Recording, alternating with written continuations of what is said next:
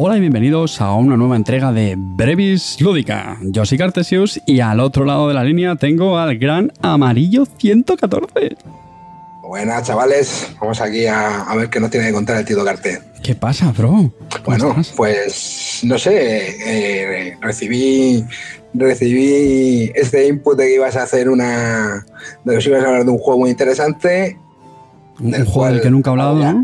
un juego del cual nunca has hablado, un juego que me pareció uno de los juegos más sorprendentes que salió en el año anterior y creo que no podía faltar a la cita para que nos soltases el ladrillo en exclusiva. Así que pues estamos aquí para echar una mano y hacer que esto sea lo más digestivo posible. Efectivamente, así que vamos allá sin más dilación.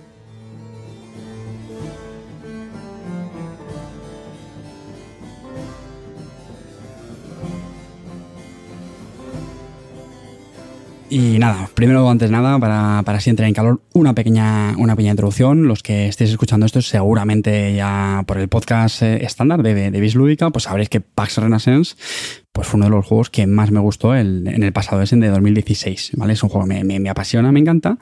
Pero ¿qué es lo que ocurre? Es un juego que yo lo he enseñado mucho y es el típico juego, yo no sé si tú coincidirás conmigo, en el que, bueno, para empezar las reglas son, son densitas, son muy densas, pero es que luego encima es, es, bastante opaco en cuanto a estrategia. Es el típico juego que te lo pueden explicar perfectamente y no vas a tener ni idea de qué hacer en la partida. Exactamente. De hecho, puedes llevar como 5 o 6 partidas, como llevo yo, y tener claro que no vas a ganar porque no sabes bien qué hacer. Entonces, ¿qué pasa? Que a mí esto pues me recordó en mi época en la que yo me enamoré del Twilight Struggle y el Through the Ages, que son dos juegos que a mí me son dos de mis juegos favoritos y creo que a ti también te gustan bastante, ¿no? Sí, me encantan, me encantan. De hecho, estos juegos así con esta profundidad, de hecho, claro, son juegos que no se desentrañan en la primera partida y por eso te llaman a profundizar en ellos. Efectivamente. Entonces, pues yo me acuerdo cuando en su día creé las guías de estrategia del Twilight Struggle y el DTA, pues lo hice con este objetivo. Es decir, son juegos que digo, joder, qué pedazo de juegos pero que a gente que, no tenga suficiente tiempo mm, le cuesta desentrañar ¿no? todo lo que tienen estos juegos. Así que pues nada, me puse el, mundo por mente y dije, vamos a hacer la guía de, estrategia. En vez de hacerla en blog, pues grabamos en un, en un podcast en un breve lúdica que ya avisamos Vamos a ver cuánto, cuánto dura. Vamos a intentar que no sea muy, muy ladrillo, como decía antes. Pero de brevis, igual, eh, no lo sé. ¿eh? Eso lo estamos negociando. Estamos negociando. Además, hoy no tenemos al, al, tacañón de las Rivas para que nos corte, así que vamos a ver cómo nos cómo acaba la película. Antes de empezar ya con lo, con lo gordo, eh, vamos a hacer unas pequeñas advertencias, unos disclaimers sobre esta guía. Lo primero, no vamos a explicar nada del reglamento, es decir, esto es una guía sobre estrategia, van a ser consejos, eh, pues, experiencias que hemos tenido ambos en nuestras partidas, pero no vamos a ceñirnos a las reglas. Para eso, de hecho, invitamos a, que veáis el vídeo de la calaudiga, que está bastante currado y se le hace un repaso bastante bueno, ¿verdad? Espectacular, espectacular. El, señor que, como siempre, al rescate con los juegos duros. Está, está muy bien, ¿eh? dura una horita y pico el vídeo, pero lo recomendamos. Luego, nos vamos a centrar sobre el juego básico por dos motivos. El primero, porque yo, por mi parte, tampoco he jugado muchas veces, muchas partidas a la, expansión. Y sobre todo, porque tampoco creo que tenga mucho impacto en, lo que es a nivel de consejos y lo que, va a ser esta, esta guía. De hecho, Carte, creo que la, expansión solo incluye tres tipos nuevos, ¿no? De, de evento, ¿no? sí, es el evento, este de la, el evento este de la antorcha, que lo que hace es dificultar las condiciones de victoria. Y luego los hombres de Vitruvio, que es sobre todo que las eh, hay, hay ciertos personajes que tienen como más habilidades, más diferentes. Y la apostasia, ¿no? Y, y algunas novedades.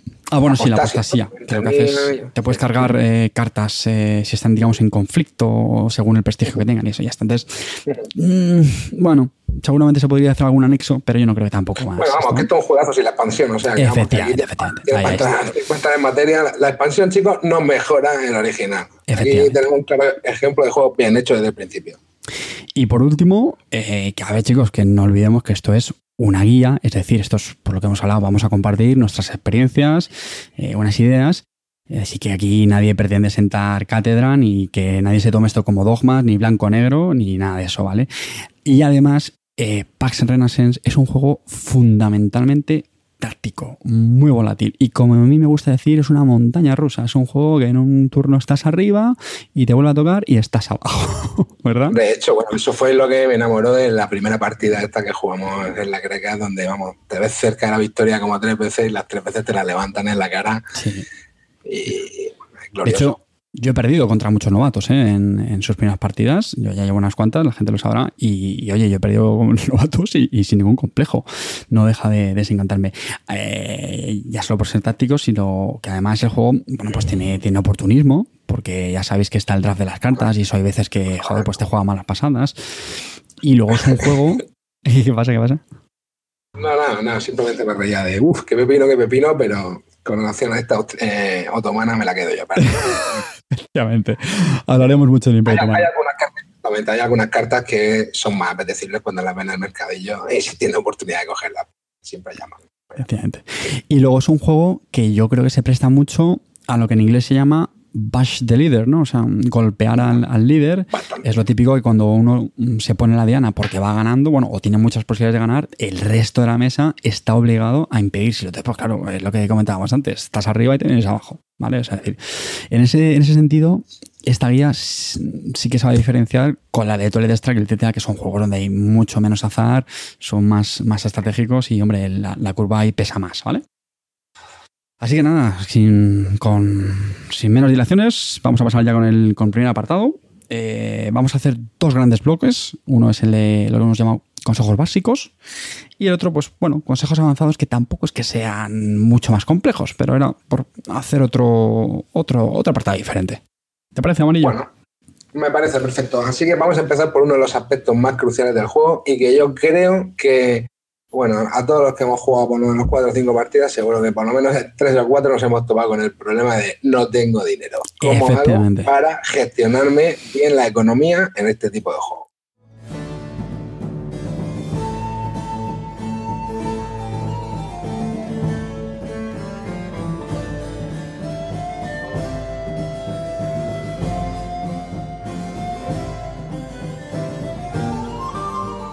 Dos consejos que siempre doy cuando explico este juego. Uno es este. El dinero es crítico, fundamental en este juego. Y nunca sobra. O sea, nunca flora. O sea, yo he visto partidas. A ver, hay partidas en las que uno va más, más sobradillo, dinero, otras que están estos pobres como una rata. Tal y, como, funciona el mercado, en realidad nunca sobra, porque te va a dar la, la oportunidad de pillar una carta más cara antes que ninguno.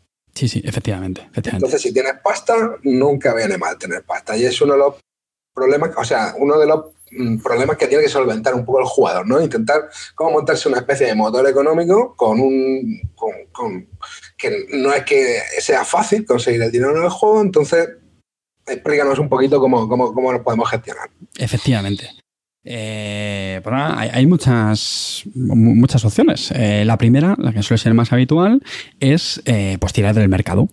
Sabéis que una de las acciones es hacer las rutas comerciales y pues por ahí evidentemente va a ser importante que nos posicionemos bien en esas rutas. Las rutas, sabéis que al principio de la partida pues salen unos ciertos emporios, pues lógicamente las concesiones que están cerca de esos mercados pues van a tener más importancia al principio de la, de la partida. No olvidemos también que vamos al mercado como mínimo siempre nos da una pelilla. Y luego, como veremos más adelante, pues también una serie de operaciones que nos dan, que nos dan dinero. Así que mm, hay que echarle muy bien al ojo a esas operaciones, ¿vale? Pero resumen, pasta, vamos. Y otro consejo muy importante es nunca quedarse con cero florines. Y cuando digo nunca, quiero decir que yo, en más de una partida, me quedo con cero florines.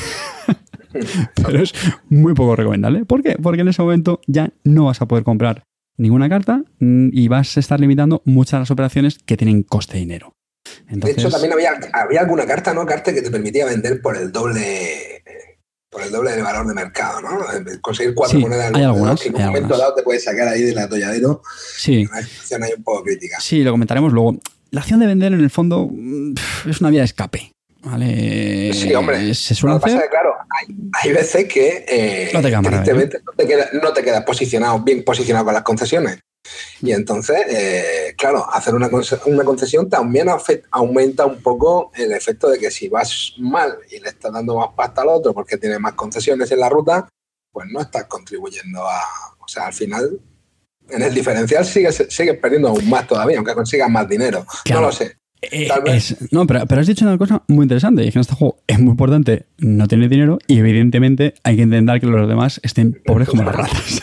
Claro, claro, porque si le va a montar la ruta para hacerlo de oro, te sale mejor coger y vender cartas en mercado y hacer la loser, ¿no? Hacer la jugada de cojo, vendo. Efectivamente. Entonces, bueno, pues lo estábamos comentando antes, lo has dicho tú, ¿no? el, tema de comprar las cartas, ¿no? Es decir, las cartas que tenemos en el mercado eh, es muy importante que las vigilemos muy de cerca. A ver, ¿qué es lo que pasa siempre en las partidas de Path Renaissance, las, primeras? Pues que los jugadores todavía eh, estamos interiorizando las reglas y en el fondo no, nos perdemos de los detalles de la estrategia. El mercado en un juego de draft como es Path Renaissance es evidente que es fundamental. Tenemos cinco en, en Oriente, cinco en Occidente y las tenemos que estar vigilando constantemente. Las podamos o no las podemos comprar. Porque ahí es por donde sabemos que van a ir los, palos. Es decir, esto es un juego muy táctico, es muy oportunista, pero, hombre, Sí, digamos que es el hueco que te deja la estrategia. Lo, único que, lo único que puede anticipar es por dónde van a venir las cosas, por, por, las cartas de mercado que vienen. Eso es. Y entonces esto incluye tanto las cartas que, oye, que nos podemos frotar las manos con ellas, como mucho ojito, las que no van a dar por saco. Casos claros, ¿vale? Que esto me lo he visto en muchas partidas. El, eh, típica jugada, compramos una reina para conseguir un imperio rápido y no nos estamos dando cuenta que un poquito más adelante no puedes, levantar con, te la levantar con una conspiración, con una guerra o lo que sea. Eso es el típico también error de novato. Y ya está. Tu jugada de comprar una reina no te ha servido prácticamente para nada. Entonces, señores, mucho juego con eso, ¿vale? Yo insisto que las primeras partidas no es tan fácil, pero mm, hay que vigilar mucho el mercado, ¿vale? Luego, otro fallo muy de novato que esto es otro también de los consejos que estoy haciendo más hincapié últimamente, y es comprar cartas siguiendo una estrategia. Es decir, eh, de nuevo, superar la barrera de las reglas, lo que solemos hacer es pues comprar, ah, pues mira, compra esta carta porque va a tener eh, éxito una conspiración no sé qué, pero a lo mejor realmente luego esa carta en tu tablero tampoco te aporta mucho. Entonces hay que valorar muy bien dónde está, la localización qué operaciones te aporta, si contribuyen sobre todo a, tu estrategia, porque te da ciertos puntos de, prestigio. Cuando, exacto, cuando dice contribuye a tu estrategia, te estás refiriendo a las formas de puntuar. Exactamente, a, las condiciones de, victoria. A las condiciones de victoria. Y recordemos que en este juego son muy diferentes. O sea, la estrategia que debe seguir un jugador mm, para victoria globalización. Por... De hecho, eso también es una de las cosas que mola mucho del juego, ¿no? Que tú, por ejemplo, puedes estar en un momento dado que tengas tu estrategia de imperio, te hagan un baste líder entre todos, que te revienten los imperios y ganes por otra vía porque tenías dos bancos bajados. ¿Sabes lo que te digo? Y entonces, sobre todo, mm, tenemos que intentar comprar las cartas con un poco de cabeza. ¿vale? Digo que al principio hay, turnos que dices, madre mía, que me gusta todo, me quedo esto. Bueno, pues intenta que la carta tenga las mayores sinergias con, tu propio tablero y sobre todo con tu estrategia. ¿vale? Luego profundizamos también un, poquito más sobre esto. Luego, otro, otro fallo muy común que suele ser, y seguro que a ti también te ha pasado, es el. Te quedas con dos cartas en la mano porque hay una inercia de los jugadores a que vemos cartas muy cañón. Además, eh, otro consejo que veremos también más adelante es mm, que las cartas muchas veces hay que guardarlas en mano para luego hacer una jugada, digamos, un poco combo. Pero claro, a veces nos quedamos con dos cartas en la mano, que es el límite habitual, y en ese momento te toca, llega la carta cojonuda que estás esperando y ya ya tienes que bajar otra. O la, carta que te revienta. Exactamente. O la carta que te revienta, el combo que vas a jugar. Y dices, qué genial. Entonces, que de hecho lo que comentábamos antes, que hay veces que te puede interesar comprar una carta que te perjudique y, ah, oye, pues mira, luego a lo mejor una mala luego la vendes, si no le das partido y ya está, ¿vale? Pero también, ojo con quedarse con dos cartas en la mano. A ser posible, evitarlo. ¿Vale? Vale. Pues venga, vamos a hablar de los, de los imperios, que evidentemente es uno de los elementos eh, pues más importantes en el, en el juego. ¿vale? Ojo que digo imperios, acordaos que esto puede ser tanto reinos, que es lo, lo más habitual, cuando conseguimos, o las repúblicas, cuando ya le hemos dado la, la vuelta. ¿Vale?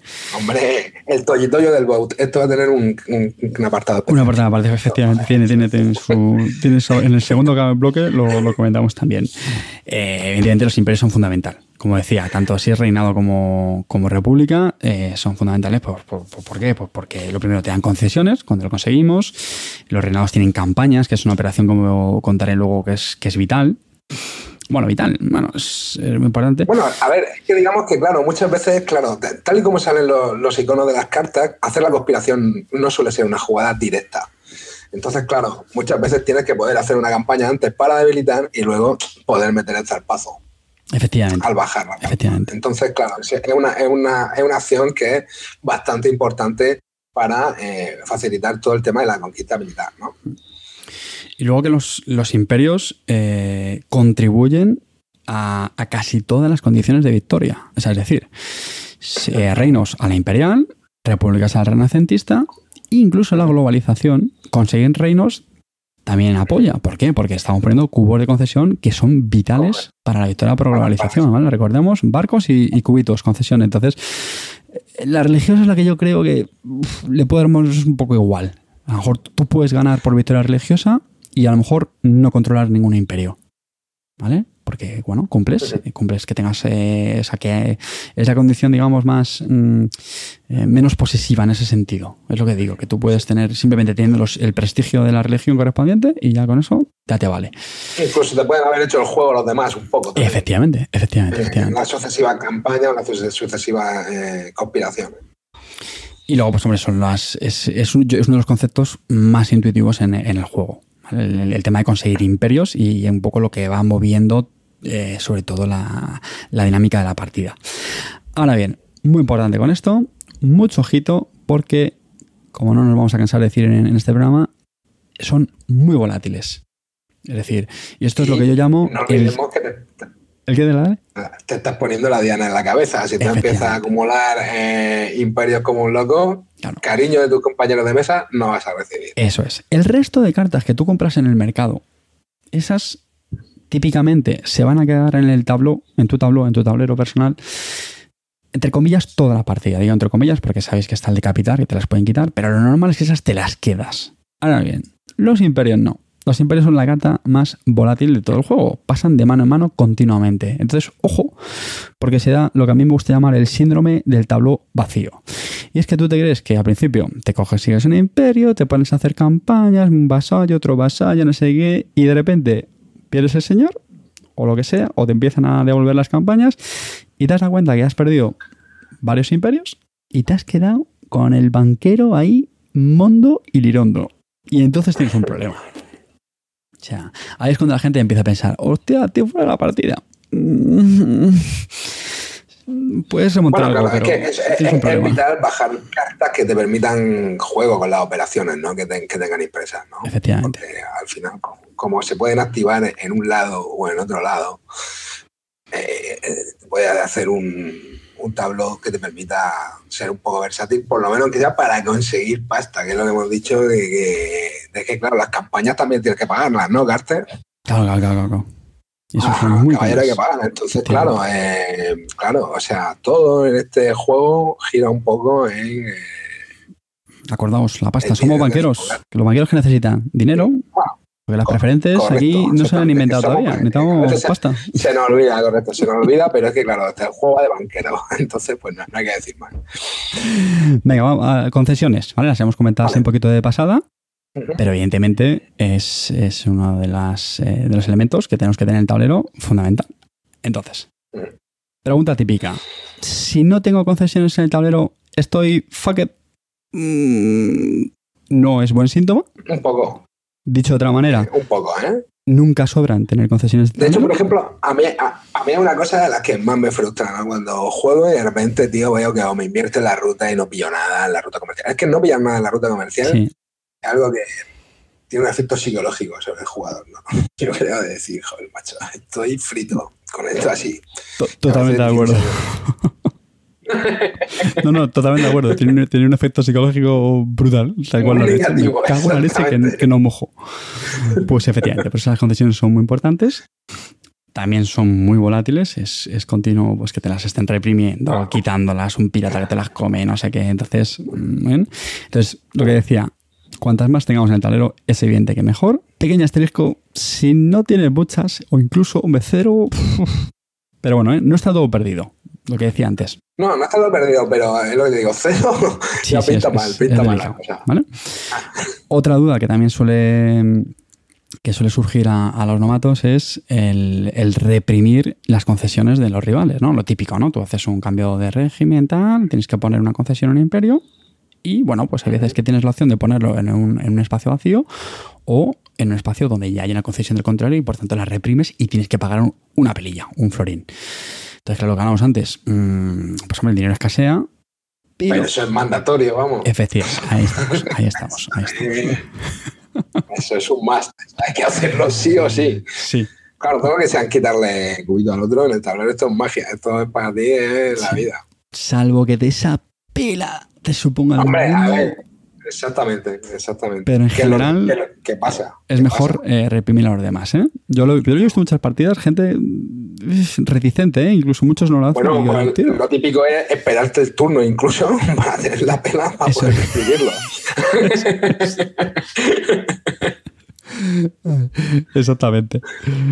Y bueno, pues eh, sobra decir que las concesiones también son vitales pues para las votaciones, que ya veremos que es una operación potentísima. Y las revueltas de campesinos también, y, y eso, ¿vale? O sea, eso es, es- es evidente. Vamos ahora con la. Yo lo llamo, lo, vamos, traducido, la clase dirigente, en el reglamento es la, la ruling class. La ruling class, exactamente. y estamos hablando, pues, de las piezas, los nobles, ¿no? Los, el, eh, las torres y, y los, y los caballos que se ponen en, en el tablero, ¿vale? En el, en el Y tablero de hecho yo creo que mapa. este es uno de los motivos por el que el juego te resulta opaco. Porque no entiendes que las piezas son neutrales. Efectivamente. Hasta que no dices, va, exactamente, estas piezas no son mías ni son suyas. O sea, yo al final lo que hace es manipular la situación para hacia tus intereses, pero al final eh, estas piezas no son de nadie, ¿no? Y, por eso yo creo que es uno de los conceptos también más novedosos y por los que más me gusta el juego, porque realmente esto no, lo- no sé, no hay algo que se suele ver, eh, o por lo menos yo no lo haya visto, ¿no? Este uso de las piezas de forma eh, neutral para para arrimar un poco las cuatro sardinas. Exactamente. Yo he dicho al principio que procuro dar siempre dos consejos en las explicaciones. Uno es la pasta es vital, el segundo es este, que es el que toca decir amarillo. Es decir, meteos en la cabeza que las fichas de ahí son neutrales. Si controlamos el imperio de Marras, es nuestra defensa para mantener el control de ese imperio. En caso contrario, es la defensa de, nuestros rivales y por tanto es la que tendremos que eh, cepillarnos. Eliminar, exacto. Efectivamente. Entonces, imperios que nosotros controlamos, en principio, cuantas más fichas de estas mejor, porque vamos a tener más defendido. Y al revés, el de los imperios de los rivales, lo que queremos es. ¿Cuál es la otra lectura de esto? Pues que si tienes un imperio con cero, como a veces se da, o una ficha solo en el tablero, mucho cuidadito. Caramelo en, en la puerta del colegio. Efectivamente. O sea, no- puta, Entonces. Queridos banqueros renacentistas, cuando tengamos imperios en nuestro poder, daos cuenta que siempre he hablado de imperios, ¿eh? que esto va a ser tanto reinos como repúblicas. Para defenderlos, pues, ¿qué podemos hacer? Pues, lo más habitual es correr rutas comerciales que sabemos que van a pasar por esos imperios porque van a levantar una leva. Otra opción es jugando a la operación de impuestos, como ya comentaremos. Y De hecho, se me ocurre que, que hacer la ruta comercial ahí para reforzar un imperio puede ser la única situación que te interese hacerlo si no tienes concesiones en la ruta. sí, En un momento Sí, sí, sí, dado para eh, decir, bueno, pues si no me perjudica mucho que este que va a regular tal, pilla aquí un par de moneducas, me pongo aquí una torre o algo porque si no esto me lo van a levantar. Eh, eh, Y que no me cansaré de decirlo. Todo esto que vamos a decir, que estamos diciendo, y vamos a decir, siempre es relativo. Relativo a cómo está siendo la partida, lo que ocurre, todo eso, ¿vale? Y luego hay otra, otra opción que yo creo que también a la gente se le pasa desapercibido en las primeras partidas. Y es que, a ver, eh, prácticamente todas las cartas tienen eh, lo que se llaman agentes.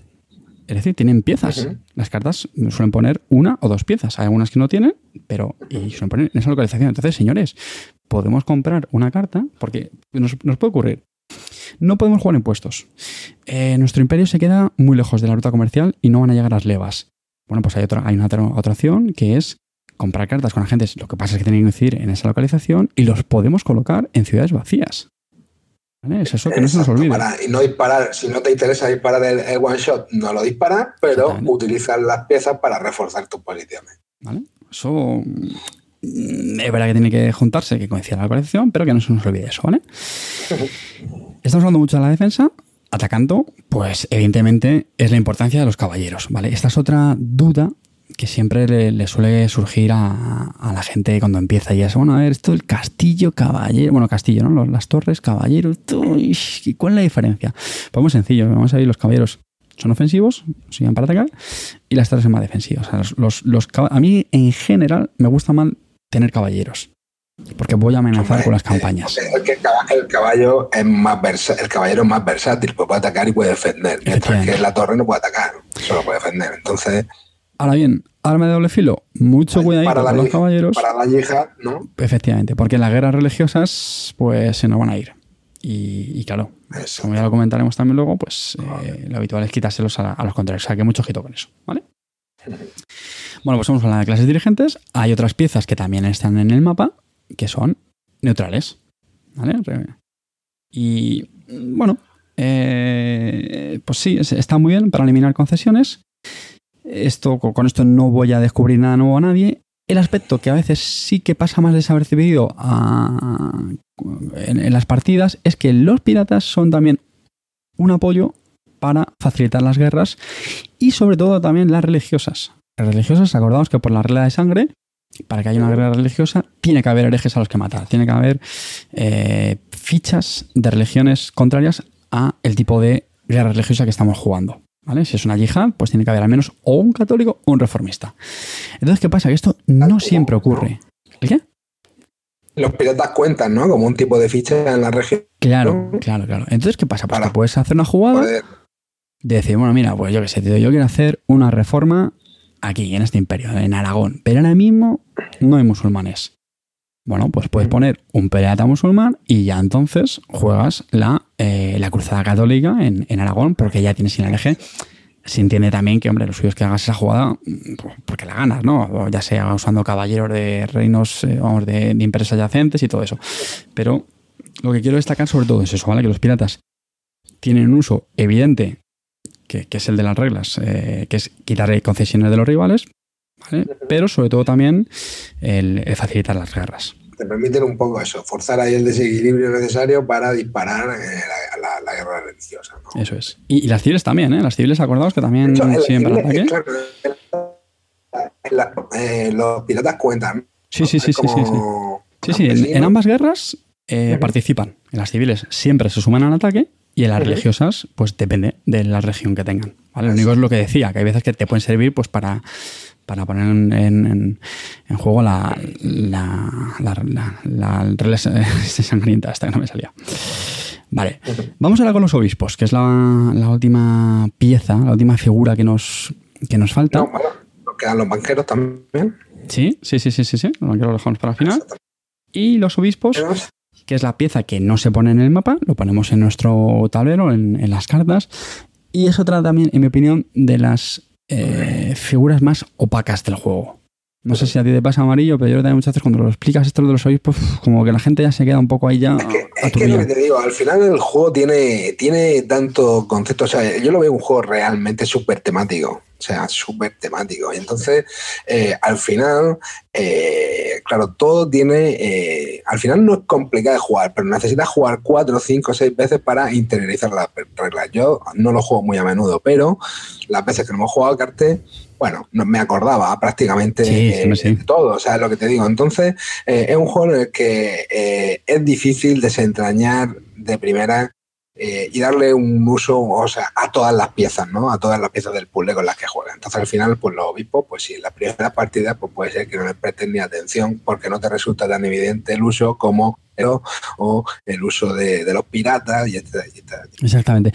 Y, y no solamente eso, sino yo creo también lo que le pasa al obispo, por lo que la gente no le suele sacar partido, es porque si te fijas, no interviene en las guerras. O sea, no, no, no actúa ni en el ataque ni en la defensa. Un papel crucial, tiene un papel crucial que ahora, ahora lo vas a explicar. Efectivamente, uno es por un lado. Que es el tema de, el tema de silenciar, que eso es clave.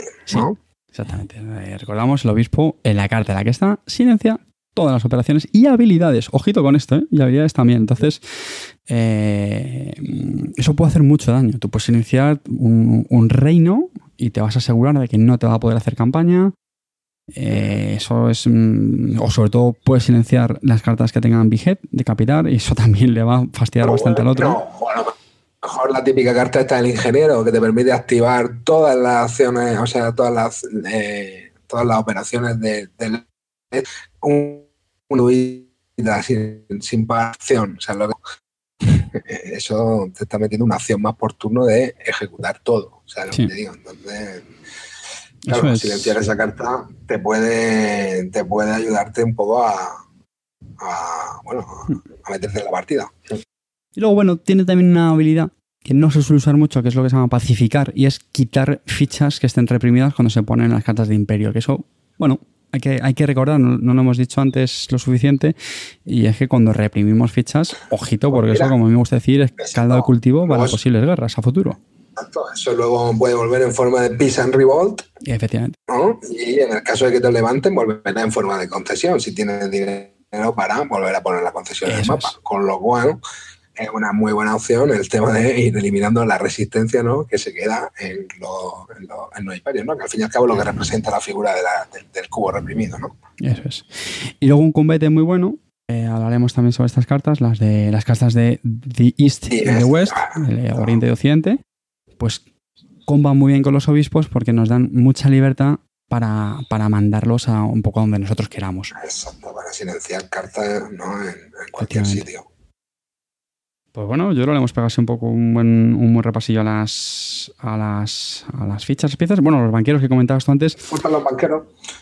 Eh, bueno, es lo que te digo. A veces el banquero, pues sí que te determina un poco lo bien que va a empezar, ¿no? Porque si te toca una concesión en un sitio donde no pinte nada, y una cosa, a mí particularmente me fastidia mucho cuando me toca el cubo en, en, en Hamburgo el naranja, ¿no? El, el, el, los, el naranja, tío. Sí, sí, sí.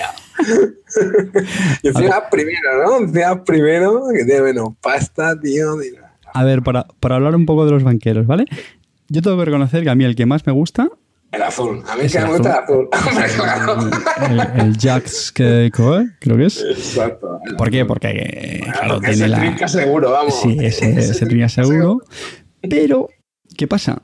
que en mi opinión, y esto también lo hablaremos más adelante, claro, es el que sale ahí en Oriente y Oriente es un, un avispero muy divertido. Exacto, ahí se reparten, se reparten bofetones, te puede caer alguno fácil. Sí. Estoy de acuerdo contigo que, el, que la naranja, el, el fúcaro, eh, es el que está más lejos. porque al principio de la partida parten de oriente hacia occidente. Sí. Claro, luego ya cuando inviertes la ruta comercial es otra, es otra cosa. Pero al principio de la partida estar posicionado en Hungría, Bizancio, Efectivamente. Y está bien porque te está garantizando por lo menos pegar una monedica cada vez que alguien haga la ruta comercial. Hmm. Y, y, bueno, a ver, también tiene la ventaja de que empieza, que eso a veces pues, es interesante, porque tienes seis cartas, las seis cartas iniciales con las que poder comprar, bueno, pues no, no, no está mal. Y los otros dos, un poco indiferente. Yo, si me apuras, prefiero el. Me parece que es el, verde, el portugués, al, amarillo. El amarillo, el Medici, que empieza en, Estados, en la frontera de Estados Pontificios con, eh, con Aragón.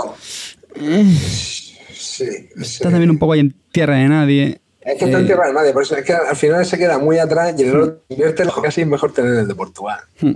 Pero bueno, a mí también me gusta más el de, el de Portugal, pero bueno.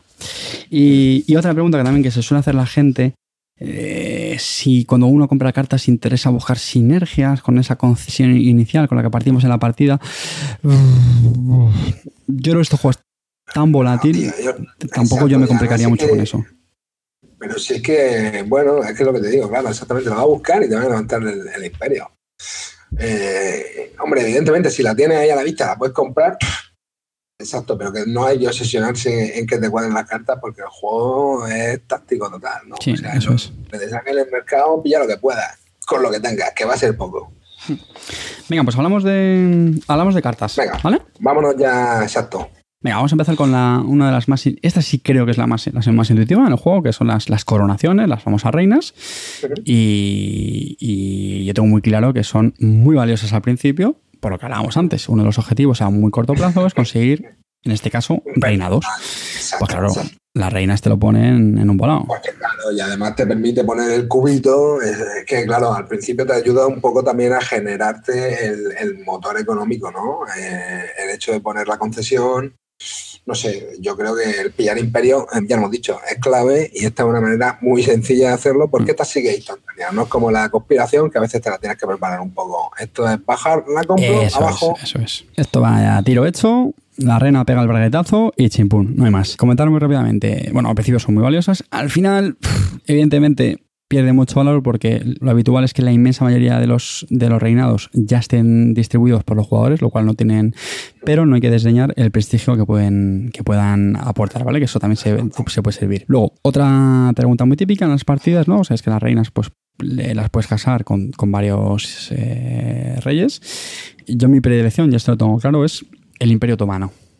Imperio Otomano, lo haremos luego, es, es los más potentes del juego pues en mi opinión, si tienes oportunidad de casar una reina con el Imperio Otomano, no te lo, no te lo pienses. ¿Vale? Esa fue, esa fue la duda, ¿no? Del otro día.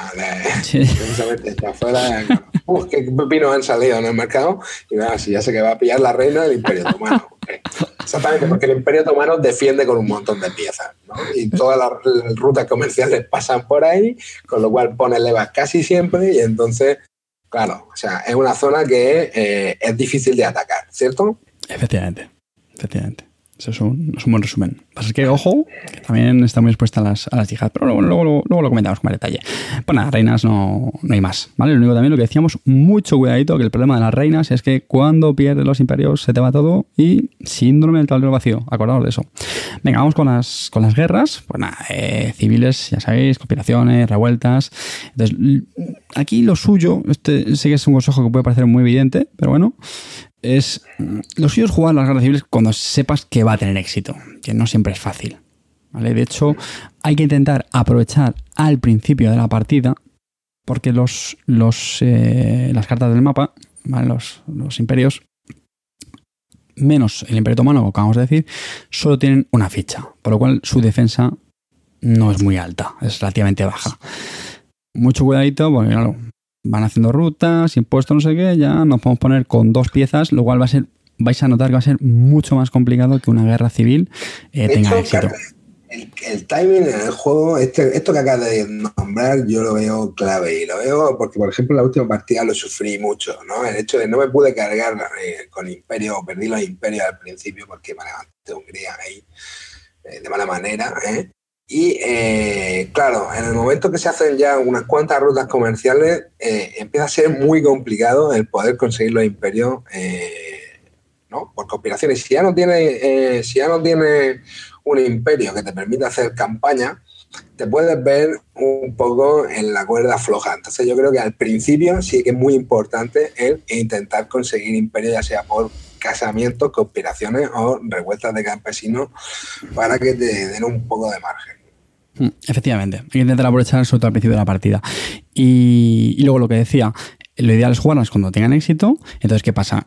Que como ven esta edición de amarillo, luego la cosa se complica. Bueno, pues señores, tenemos dos acciones por turno. Vamos a intentar combar un poquito esas dos acciones. Es decir, con la primera acción, típicamente vamos a intentar hacer algo que puede ser jugar operaciones o jugar otra carta. Y con la segunda acción, vamos a jugar ya con la guerra civil sabiendo que va a tener éxito. ¿Vale? Esto pues que lo tengamos también en cuenta. Y en el fondo, pues es muy, es, bastante intuitivo. O sea, mm, no voy a decir que Pax es un juego de combos, pero hombre, esas dos acciones hay que saberlas jugar bien conjuntamente, ¿vale? Las religiosas, la verdad es que las hemos comentado antes bastantes. Es, perdona, dime. Es un juego que, claro, el hecho de tener solo dos acciones disponibles por turno te obliga mucho a optimizar, porque tiene muy poco margen, ¿no? En un turno para, hacer lo que tú quieres. Y claro, si te empiezas a preparar la estrategia en tres, cuatro turnos, o sea, cuando eso habrá volado, o sea, lo que estuvieras pensando. Sí, efectivamente. de hecho, eh, fíjate, pero me ha, me ha, gustado lo que has dicho porque al final un buen resumen sería eso, intentar que esa estrategia sea dos acciones, a lo mejor en dos turnos, y lo vamos a ver también un poquito más adelante, pero un poco que se base en hacer algo en dos, en dos acciones. Porque como te planteé, una estrategia tres turnos vista, no sé, es que es lo que te digo, igual ese imperio, igual es hasta tuyo, ¿me entiendes? pues decía, religiosas las hemos eh, tratado un poco antes, es fundamental crear herejes. Y de nuevo aquí hay otro tema interesante, y es crearlos con las rutas comerciales. Eh, de nuevo, cuando juego partidas con gente novata, cuando, cuando ejecutan la ruta comercial, muchas veces, sabéis ¿no? que eh, en muchas localizaciones vamos a elegir qué, qué, clase denominante levantamos. Hay veces que no tenemos más opciones, es el único juego que queda, pero otras veces tenemos que elegir. típicamente, pues creo recordar que era Bizancio, si no recuerdo mal, ¿no? Que tenía así varios Sí, huecos. Puedes elegir, creo que también puedes El elegir Imperio Otomano. En, en el Imperio Otomano, exactamente. Y, Hungría también creo tener un caso. Bueno, entonces, Si Hungría tiene roja también y creo que tiene. sí, pues normalmente no importa mucho, pero justo si vamos, si estamos con Pero a ver, por ejemplo, hay un detalle que en el que yo no me había percatado. Pero tú puedes forzar el poder hacer una yihad en ese sitio poniendo la leva del color correspondiente para luego pegarle el zarpazo con los caballos que tiene al lado. Eso es, eso es. O sea, de forma resumida, tenemos que cuando levantamos estas levas, lo que tenemos que jugar es si tenemos, sobre todo, mm, eh, guerras religiosas eh, con las que podamos combarlas, que nos interesen, ya sean para usar los caballeros como atacantes eh, a nuestro favor o bien como herejes. Y luego otro tema importante también, por lo que decíamos antes, si estamos poniendo levas de las rutas comerciales en imperios que controlen los rivales, ojo con ponerles caballeros, ¿vale? Porque les estamos dando poder ofensivo. Bueno, eso es un- fundamentalmente el, el- el tema, ¿vale? De las guerras religiosas también comentar, esto yo lo, es algo que lo tengo bastante claro en la- con mi experiencia en las partidas, es que la yihad es definitivamente eh, la más fácil de hacer, ¿vale? Y la reforma es la más difícil. Y por es que la tanto, reforma, caballeros rojos, ¿no? Eh, hay muy pocos, que- hay muy pocos. Dependes mucho de las cartas que salgan.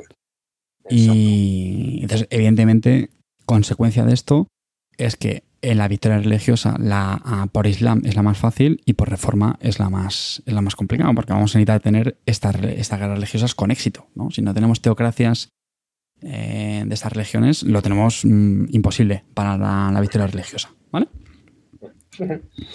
Hemos hablado de rutas comerciales, pues evidentemente sabéis que hay un, hay un evento que cambia esas rutas comerciales. Pues, un- pues de nuevo lo decíamos antes al principio del, del programa. Es fundamental vigilar esos eventos. Tanto si nos van a perjudicar como si nos van a beneficiar, porque esto va a hacer que revaloricen o devalúen pues imperios en el juego. ¿no? Sí, sí, sí, vamos. De hecho, esto en un momento dado te puede dar la vida te puede dar un estacazo. Eso hay que tenerlo, hay que tenerlo en cuenta. O sea, Porque- son a, a vigilar en el mercado porque realmente tiene un impacto muy fuerte económico. Efectivamente. porque va a depender de recaudar o no. Y recordemos que la pasta es vital. Así que como nos cambian el chiringo con una ruta comercial, mucho cuidadito. Y luego quería hacer también una mención a las cartas que no tienen eventos. No tienen guerra, no tienen coronaciones, nada. Entonces, a ver, a priori puede parecer inferiores, menos interesantes, porque oye, pues los, los eventos siempre molan, ¿no? Y suelen venir bien. Pero ojo, porque hay algunas eh, que en mi opinión mm, están bastante bien. Tienen operaciones potentes y ahora lo, lo comentaremos enseguida, que eso es muy importante, las operaciones. Lo que decíamos antes, nos pueden servir para colocar agentes, bien para defensas, o poner caballeros para preparar un ataque, herejes, etcétera. Es decir, como siempre, hay que, hay que evaluar el, el- el estado de la partida y, oye, pues estas cartas también nos, nos pueden venir bien, ¿vale? Y nada, por último, los cometas, eh, pues esto sí que lo dejamos para el bloque de, de- de más avanzados. Vale, Y nada, cerramos con una con un comentario muy, muy sencillo, que al final lo hemos dejado a medias, las cartas de East y de West, ¿no? Son las, los comodines, como yo digo. Exacto. ¿Qué pasa con estas cartas amarillo? Pues, espada de Damocles, espada de Damocles. Te pueden dar en un momento dado, te pueden venir muy bien, pero también son una trampilla para que te puedan entrar. O sea, claro, aquí la, la gatera tiene dos sentidos. Entonces, La gatera. correcto. Efectivamente. La puedes ver muy felices porque dices, joder, en esta situación con esta carta bull lo voy a reventar. Pero claro, no, no, por aquí también te puede entrar ¿eh? Porque ahí también pueden. Te puede meter un obispo, te puede meter cualquier cosa. Entonces, Efectivamente. Y sobre eh, todo las, las decapitaciones, que lo vamos a ver ahora. Las decapitaciones de West, exacto. Yo recuerdo una, una partida que compré una de las cartas que más me gusta. Me- No sé si eran los tercios de, Flance- de Flandes o la, o la Guardia Suiza. No recuerdo porque, bueno, ambas tienen la localización de West y ambas tienen la operación de asedio, Sheikh, que me, que me gusta mucho. Bueno, pues no pude bajarla porque un jugador eh, tenía Juana la Loca. Me parece Juan- no, perdón, Juana, sí, es Juana Loca, creo, Isabel de Castilla. Ahora me estoy liando. Es, es la reina que tiene decapitar. Entonces, ¿qué pasa? Que yo sabía que si yo bajaba esa carta, en el momento que ese tío jugaba las operaciones, Te la lleva. Te la a tomar por saco la carta. Y tío. Bueno, que al final, ya ves tú, al final, no es un poco la, la psicología del juego. Te quedas con una carta envenenándote la mano durante turno solo por el miedo psicológico de que sabes que está muerta antes de bajarla, ¿no? Con lo cual, al final la carta tampoco te sirve de nada en la mano. O sea que es un juego que te obliga a tomar pues, también decisiones duras. Por un momento dado, te puedes decir, igual hay que mandar los tercios de Flandes a tomar por saco. Exacto. O igual tengo que bajarme un obispo y silenciar eso. Sí, no, no sé. ¿Sabes lo que te digo? Porque, claro. Efectivamente, así que mucho, mucho cuidadito con estas cartas. Están muy interesantes, pero que hay que tener mucho ojito. Pues nada, hasta aquí las, las cartas y hablamos de acciones, ¿te parece? Estupendo, vamos, para vamos adelante. Bastante ameno dentro del ladrillazo que pretendía soltar. ¿eh? Sí, ¿no? Así que, Pero de momento- ah, yo creo que está quedando, de momento creo que no hemos, se hemos aburrido a la mitad. Eso te Venga, iba a decir. Yo, yo calculo que habremos perdido solo el 50% de la audiencia. Así que. pues, Ahora que hemos quedado los buenos, chavales, venga. Exactamente. A esos cuatro que siguen escuchando, va por Exacto. ustedes, ¿eh? Hemos hecho, la, hemos hecho la criba buena, venga, ahora.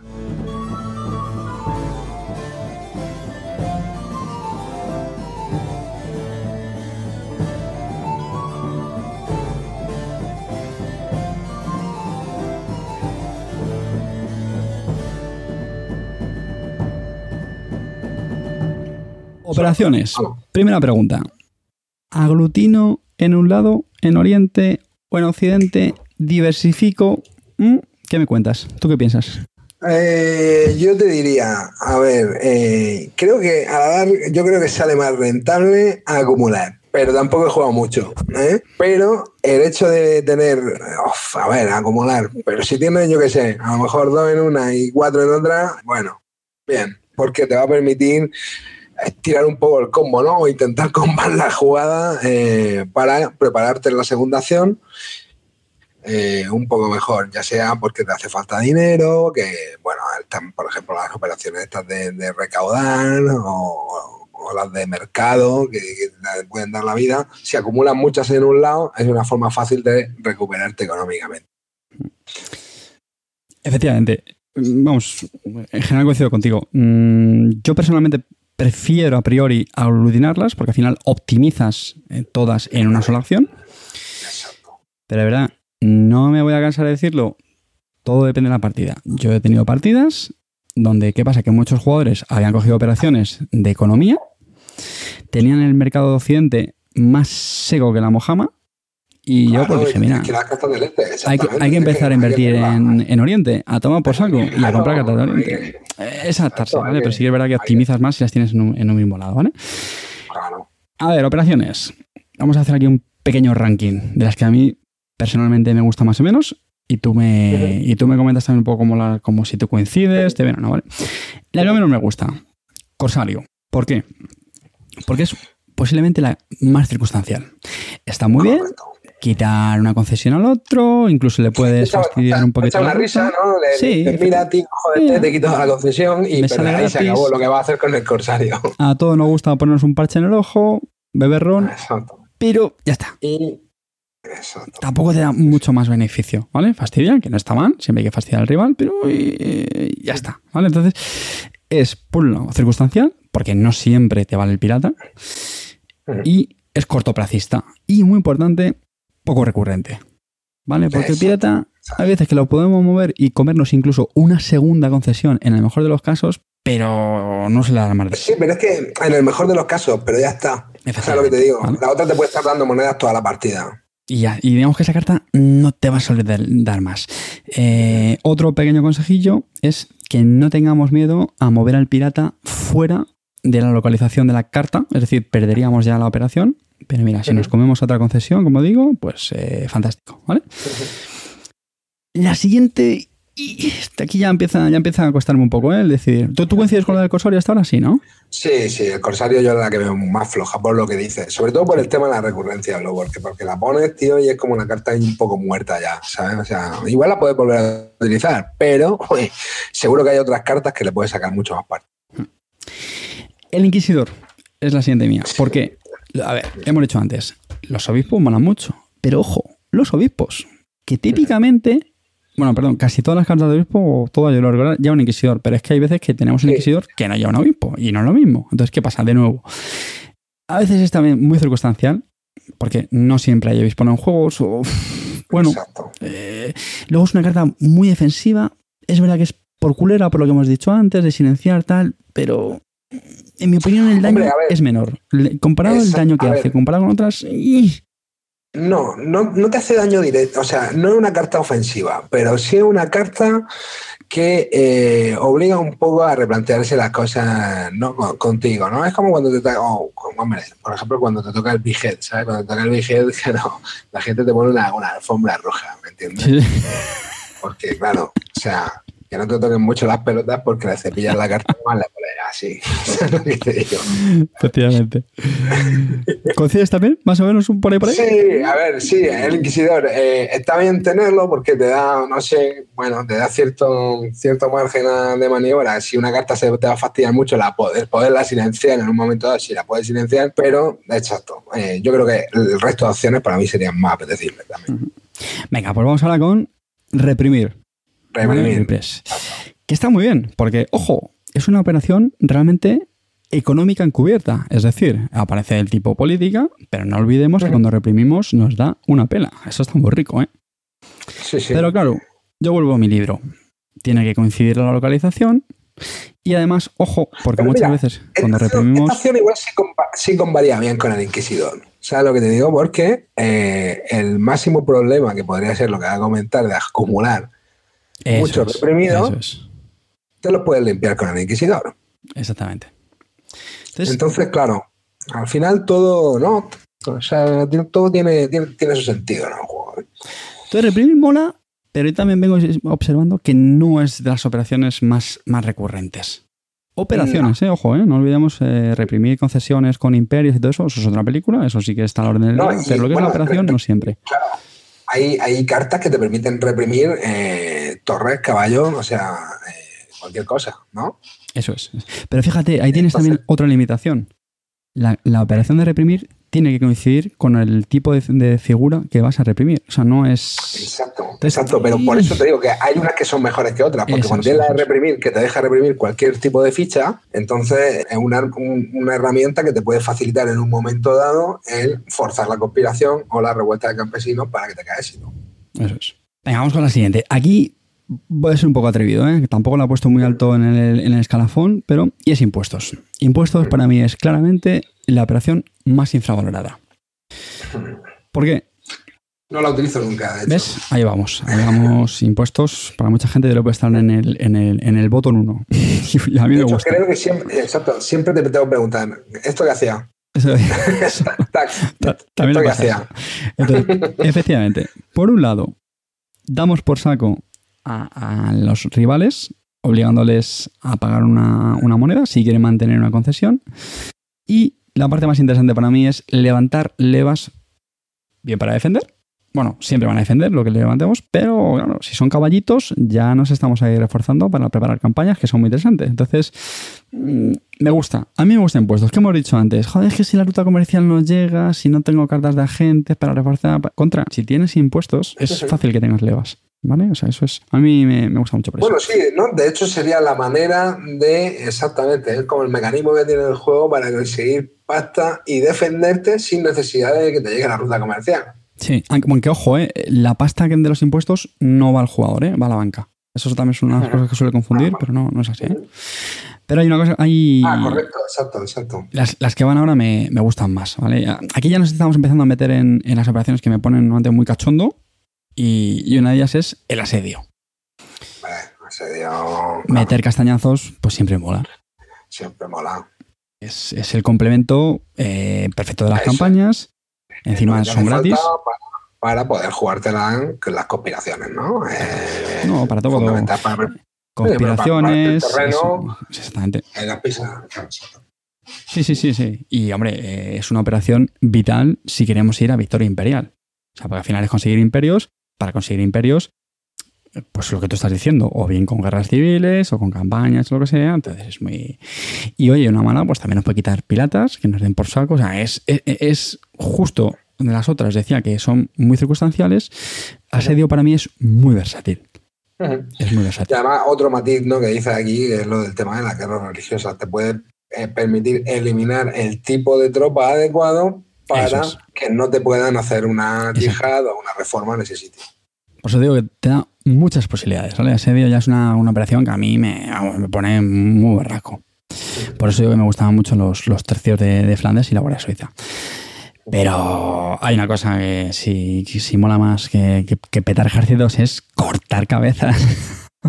Y es espectacular. Porque además, es exacto, es el componente psicológico de que al partir de ahí ya tus compañeros te van a mirar de otra forma. O sea, lo que te van a tratar como con más cariño. te van a traer, te van a preguntar si quieren una Coca-Cola o te van a acercar la chuchería, ¿sabes lo que te digo? Porque... Pues es muy potente, ya lo sabéis, decapitar es eso, es lo justo que ha hecho Amarillo, es para hacer amigos y que te hagan la pelota y, nada. La única pega que tiene esta carta es que es muy es, a ver, es volátil en el sentido de que, claro, puede ser, o sea, va a ser lo que hablábamos siempre, ¿no? Esto es ponerse una diana de que esta carta todos van a querer meter el obispo. Hombre, ese cariño es temporal, evidentemente. es, temporal, no, no va a perdurar. Va a, durar, va a aguantar lo que aguanta la carta.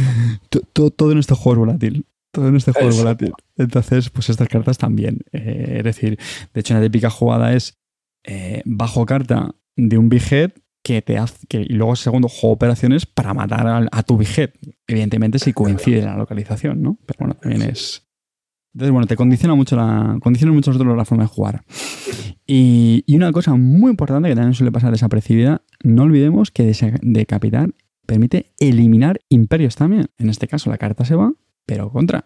Te puedes cargar un imperio muy rico. ¿eh? O sea, esto es poco. ¿Un decapitar puedes hacer un decapitar sobre un imperio? Sí, sí, sí. Si coincide la localización. Si coincide la localización. No, no, en un momento dado te puede eliminar la condición de victoria que cumpla el otro. Exactamente, exactamente. O le puede. Claro, te puede, le puede reprimir un cubito y este tipo de historias. Sí.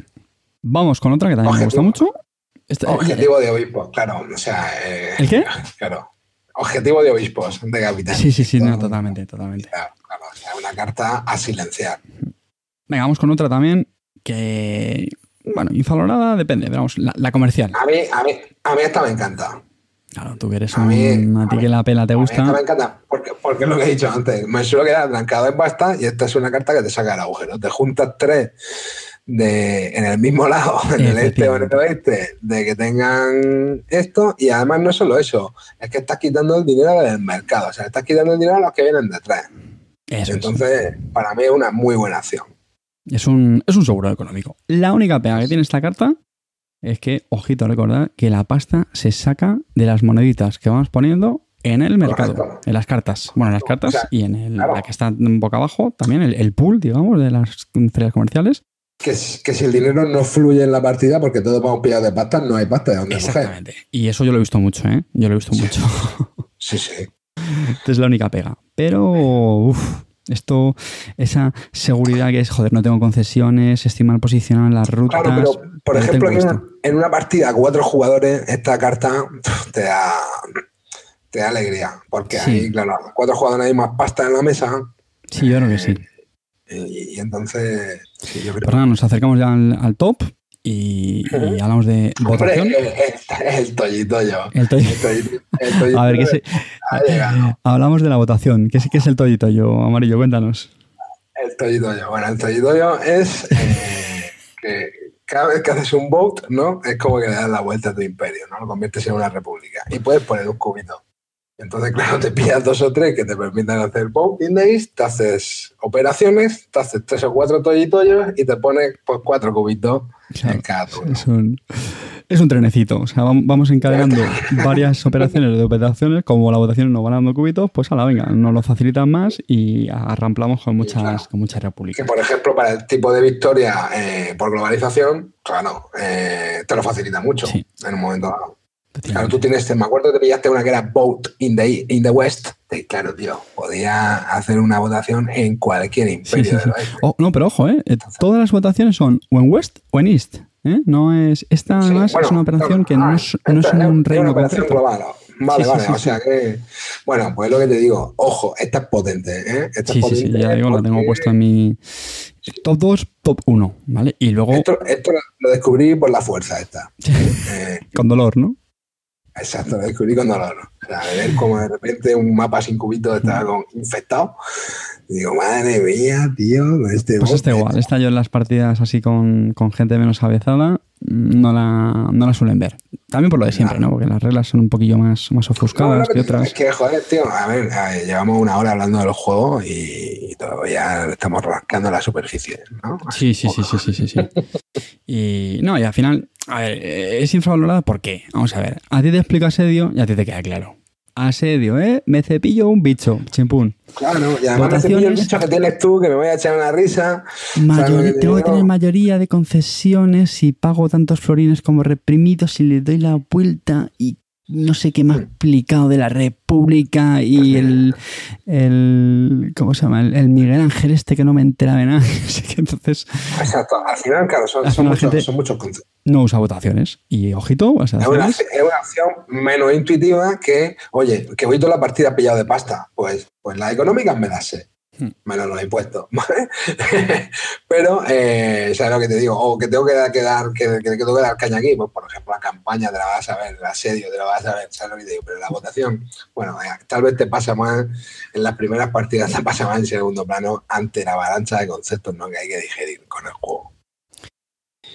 Y la que tengo en el top 1, y sé que está puesta un poco discutida con los que he comentado antes, pero es la campaña. La campaña, yo la es- campaña la veo vital, vital. exactamente, ¿no? Yo no sé, coincides entonces ahí, tú te atreverías Sí, incluso a decir pero- que es la que más, la más A importante. ver, la yo lo que pasa es que tú ya, sabes, tú ya sabes que yo soy un flojo, hermano, y yo soy de comercial, ¿me entiendes? Porque a mí me da mucha rabia, me da mucha rabia quedarme pillado de dinero en el, pa- en el Paxson. ¿Vale? Y de hecho, es que es lo que te digo, yo juego alguna, pero yo todavía no sé jugar, chicos. O sea, yo aquí estoy dando consejos, pero yo juego muy mal, ¿vale? Juego muy mal al juego y no sé, y de hecho estoy aquí por eso. No a la calle. Amarillo, Amarillo se va a escuchar el programa cuando lo terminemos. Ah, ah, exacto, voy a escuchar cuando terminemos, porque, claro, quiero aprender, y de hecho es que es lo que, me- es lo que más me maravilló de los juegos, ¿no? Y creo que nos pasó un poco a, a los cuatro que lo probamos en ese, en ese momento, ¿no? De decir, madre mía, tío, hasta la partida disputada, todos hemos tenido opciones, pero ninguno sabemos bien qué hemos hecho para llegar hasta aquí. ¿sabes? y entonces, claro, hay que desentrañarlo, hay que desentrañarlo. De hecho, fue un juego que repetimos, ¿te acuerdas? Sí, sí, sí, no, además nos quedamos todos con muchas ganas de, de rejugarlo. ganas de- venga, pero vamos, no la echamos seguida porque era excesivo, pero, pero vamos, poco faltó. Totalmente. Pues nada, decía, la campaña es, es posiblemente mi preferida. Eh, bueno, pues ya, sabéis, es, es vital para conseguir imperios a base de vasallos. Es la más recurrente, sobre todo lo que decía antes. Mm, para mí, la gran ventaja de tener una campaña es que sabes que es una pistola que tú lo tienes ahí con. Lo que pasa es que tienes que tener balas, tienes que tener caballeros. Deja del caballero. Pero tú sabes que lo tienes ahí y que te va a servir. Te va a servir para tus planes, te va a servir para De quitarle. hecho, de hecho, por ejemplo, un error también de novato eh, que te puede pasar y que te puede cegar. Tú tienes unos cuantos, a mí me ha pasado, tienes unos cuantos imperios, de repente ves la victoria por república a, a la vista, te das la vuelta, te atacan, te quitan un imperio y de repente te das cuenta de que no tienes acciones de campaign. Hmm. Y "Eh". Y igual soy me- un mierda. Exacto, igual me he precipitado volteando hacia la República, porque las repúblicas no pierden la, la, la acción de campaña, generalmente. La pierden, la pierden, La siempre. pierden, o sea, la pierden siempre, tienen vote, ¿no? Eso es. Entonces, La, claro, la campaña solamente está en el lado de los reinados, de los imperios. exacto. Eh, entonces, ojito con esto. Entonces, claro, eh, por eso también tener cartas que tengan la acción de campaña es fundamental, porque los imperios vuelan. Sí. Y lo que decía, ¿vale? Es, que es muy importante que aquí tengamos nuestros caballitos para poder lanzarlos ahí a, a batallar, ¿vale? Haciendo un repaso muy, muy rápido, de menos a más. Yo lo hemos conocido bastante afilado, ¿no? No hemos sido muy, Sí, muy polémicos yo- aquí. No, no, no. De hecho, a ver, es que es lo que te digo. eh, de hecho, bueno, no te voy a engañar. Aquí hay muchas acciones que, yo te digo, taxes no la hago, impuestos no la hago casi nunca. eh, votación también, claro, hasta la última vez que la sufrí, también la tenía totalmente en segundo plano, ¿sabes? Pero claro, eh, las económicas y las de guerra siempre. Y la de reprimir, la de reprimir ojo también está bastante bien. Bueno, haciendo un repaso muy rápido, de menos a más. Corsario, Inquisidor, reprimir, impuestos, asedio, decapitar, comercial, votación y campaña. Es la que más nos, nos pone. ¿Vale? Correcto. Hablamos un poquito de, de retos comerciales, que le hemos dado así pinceladas a lo largo del programa, pero nos centramos en, en ella.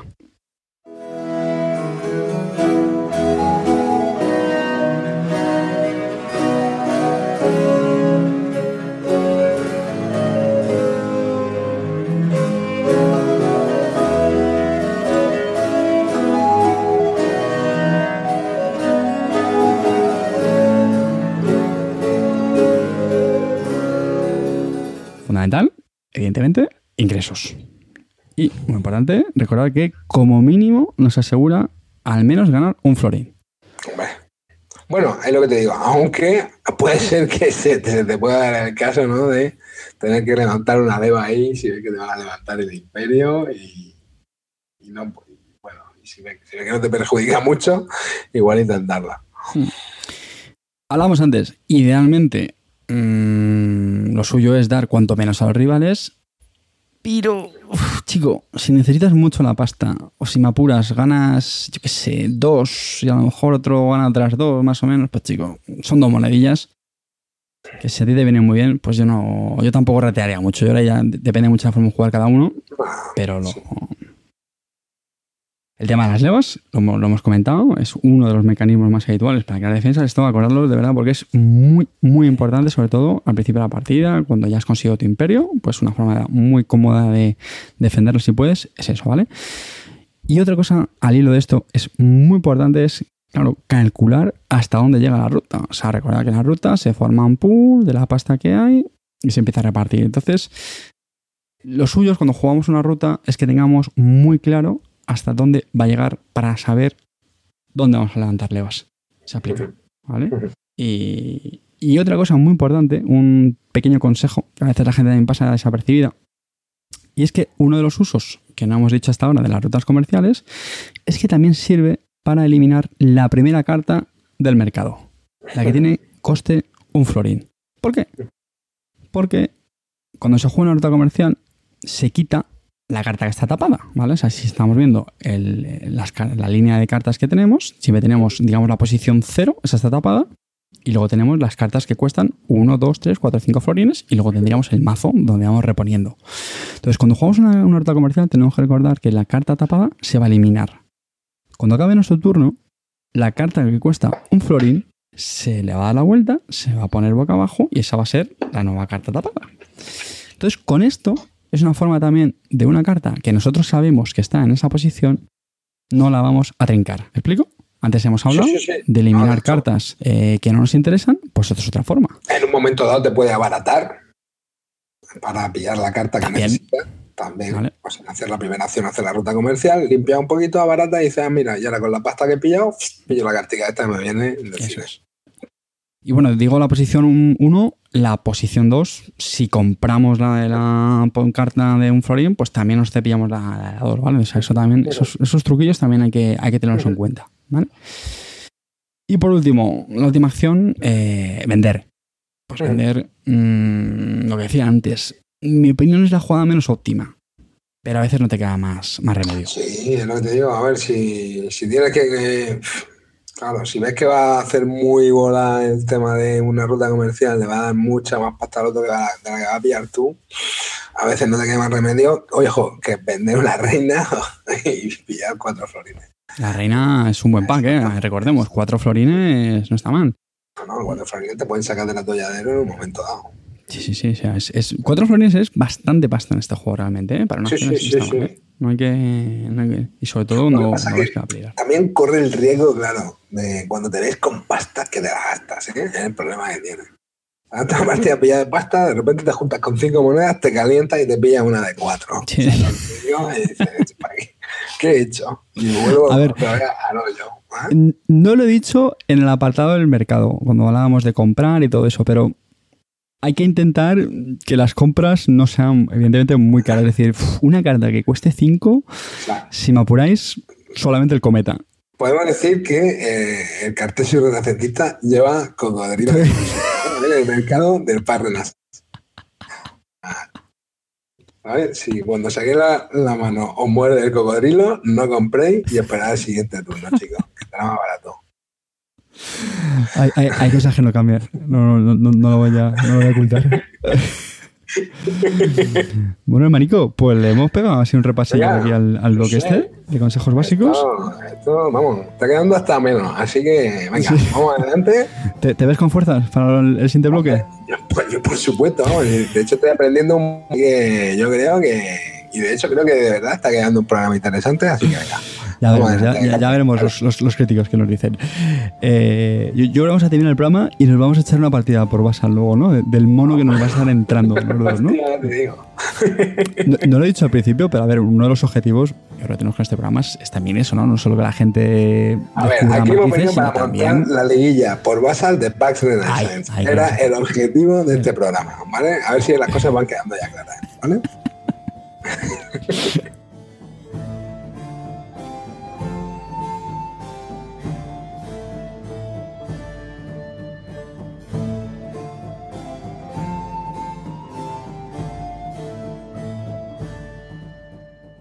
Bueno, el consejo es avanzado, lo que les decía antes.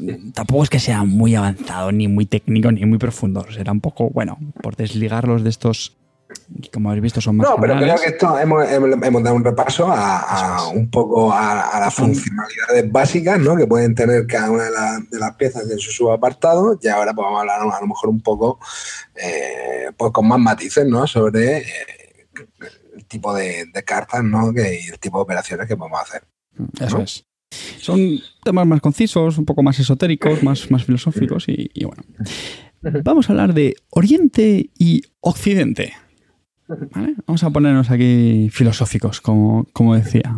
Eh, me, pongo ya el, traje renacentista ya. A ver, Oriente. ¿Qué le pasa a Oriente? En mi opinión, Oriente es, es la zona, ya sé que esta palabra la he hecho como 100 veces en el programa, pero bueno, más, más volátil es la zona más conflictiva del juego.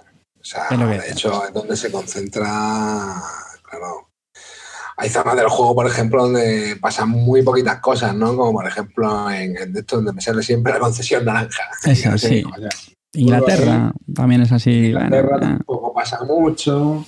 Pero claro, o sea, eh, Bizancio, Hungría, es un hervidero. O mm. sea, otomano, mameluco incluso ya hasta los estados papales, ¿no? También te puedes ver ahí ya amenazado, ¿eh? ¿eh? o sea, en Oriente se reparte mucho palo. Sí. Es, mm, es un buen es una buena dispero, sí. Eh, mucho cuidado. Mucho cuidado porque vais a ver que va a haber muchos eventos que, que, te, sacan fuera. Ojito con las yihads. Efectivamente. Las yihad, vais a ver que va a haber muchas yihads, evidentemente. Oriente, al final, los cuatro imperios que hay en Oriente, pues. Eh, Creo que los mamelucos, claro, en los mamelucos también se puede hacer una yihad. Sí, sí, sí, sí. o sea que al final. Hay, muchas. se pueden dar torta en cualquier lado de, Y tenemos ahí el Imperio Otomano con sus dos caballeros iniciales. Que ojo, ojo con eso, ¿vale? Eh, es también una zona donde hay muchas decapitaciones. Y esto influye a lo que hablaba antes, ¿no? Que al final hay, muchos palos, hay muchos subes y bajas. Y os vais a fijar que eh, hay muchas cartas en, Oriente con la operación de decapitaciones, y ya os hemos contado lo que, lo que supone. Y además es una zona donde hay también todas estas leches se ven motivadas también por el por conseguir el mejor posicionamiento. Exacto, que son, son países que están muy, imperios que están muy bien posicionados en las rutas comerciales. Eso es, eso es. Parten de Oriente, al principio de la partida parten de Oriente hacia Occidente y tanto la blanca como la negra pues son claro. pasta que vas pillando ahí con, con unos cubitos bien puestos. Entonces, bueno, eso es eh, Y bueno, sobra decir también que, que son las cartas que dan prestigio del Islam para ir a una victoria religiosa que no hay que desdeñarlo, ¿vale? Y es, evidentemente, pues, que más, más aportan. Occidente, evidentemente, pues por otro lado es mucho más estable, y lo que hablábamos antes. Hay, hay localizaciones que tienen poco movimiento normalmente. Lo que pasa es que están más expuestas al vasallaje. Es un poco más común, quitando el caso del Imperio Otomano, que es verdad que es, un, es una bestia negra que se pone a conquistar imperios que tenga al lado, pero en, Occidente, digamos, lo que sí puede ser más eh, vasallaje de, pues eso, campañas. Eh, tienes un Francia con dos caballeros, Eh, otros no tanto. Bueno, el, el Sacro Imperio Romano también puede ser un poco potente si llega, si llega a conseguirlo, que no, no es fácil. Pero bueno, sobre todo eso es el, lo, que más puede ocurrir, ¿no? Que haya sobre todo luchas de, de vasallaje, eh, vamos, que haya campañas que conviertan eh, vasallos a la orden de, sus señores. Bueno, claro, pero aquí también cobraba un poco de importancia la, la, la de tax, ¿no? Que te permitía levantar las levas en el, a lo mejor ahí en en el, Sacro Imperio Romano para luego poder dar poder hacer campaña a Hungría, poder hacer campaña a Francia hmm. y hacer desde ahí. Luego son, son las cartas que más eh, operaciones de votaciones se ofrecen. En Oriente hay algunas, pero no muchas. En cambio, en Occidente sí que hay bastantes más. Y lo mismo con operaciones de comercio. Hay bastantes más, más operaciones de, de comercios en las cartas. También es verdad que estoy hablando. De hecho, de comercio te puedes montar ahí el convito de ponerte dos tres y, ir limpiando el mercado.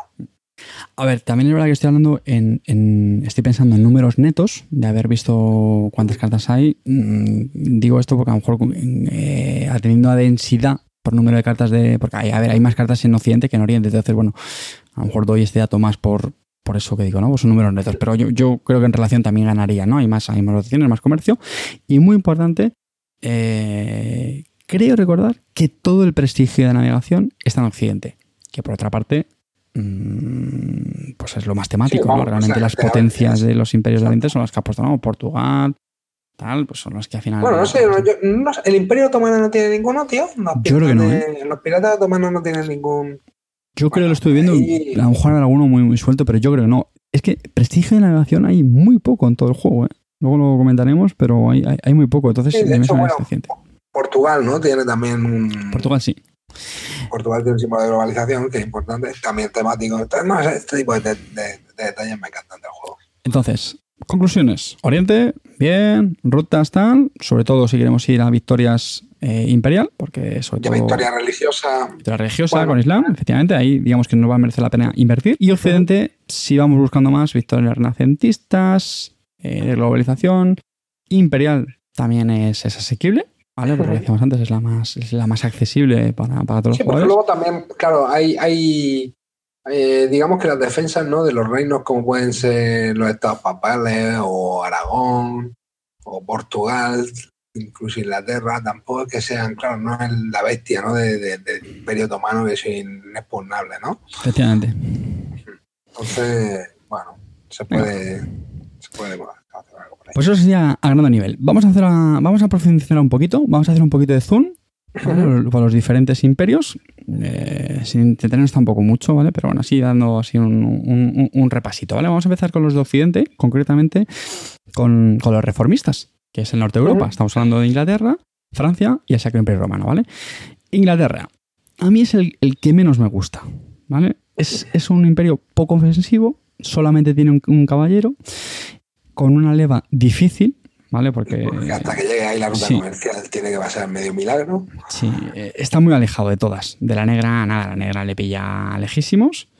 De hecho, la bueno, sí, la negra tiene la posibilidad, si sale... ¿no? Si sale...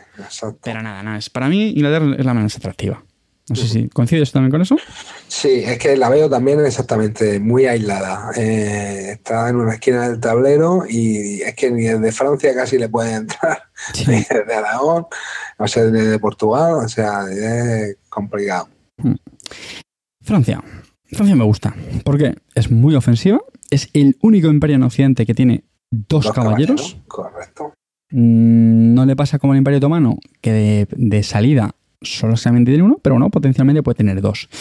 Y luego tiene mucha adyacencia. Al contrario que Inglaterra, Francia está en, una posición donde tiene. adyacente, por ejemplo, con Aragón. ¿no? Aragón, adyacente con el Sacro Imperio eh, Germánico, adyacente con Inglaterra espacios pontificios y, y sin también con el imperio con el imperio otomano. O sea tiene eh, cinco imperios tiene que tener. Portugal también o sea cinco imperios. Está bastante bastante bien. También tiene una pega de que también está le pasa con Inglaterra pues que está alejada de las de las rutas vale también. Sí es la principal pega que tiene de hecho. Sí. O sea que el imperio romano es el último en los occidentes es decir si, si antes hablamos que nosotros están lejos pues esto está ya esto es nada. En, en, como decimos aquí en Madrid. No le llega nada, no le llega nada. Es interesante que tiene cuatro ciudades, ¿vale? Aunque una de ellas aparece tapada. Eh, evidentemente es el mejor candidato para, para, poder jugar teocracias reformistas por los eventos y porque, por, porque tiene caballeros vecinos en Hungría. Correcto. Y luego, como detalle interesante, pues sabéis que hay un, hay un evento que eh, saca en juego el, el Imperio de Novgorod, que está ahí en el Imperio Romano. Entonces, bueno, si conseguimos jugarlo, pues se revaloriza mucho este, este Sacro Imperio Romano. Sí, porque el Imperio de Novgorod lo que hacía era que la ruta negra parte de ahí, ¿no? Eso es, sale, sale de ahí. Y luego también la ruta blanca acaba ahí, lo cual es interesante porque al final, tanto si se produce el cambio de la ruta de las especias como no, bueno, pues digamos que siempre acaba ahí. No le pasa como a otros que, se, que puede desaparecer de la, de la ruta. ¿vale? Venga, vamos con los, con los estados católicos. Es Europa, Portugal, Aragón y Estados Pontificios. Portugal para mí es el, es el, que más me gusta de todos ellos, sin duda. De hecho, es, es, un reino que me gusta muchísimo, ¿verdad?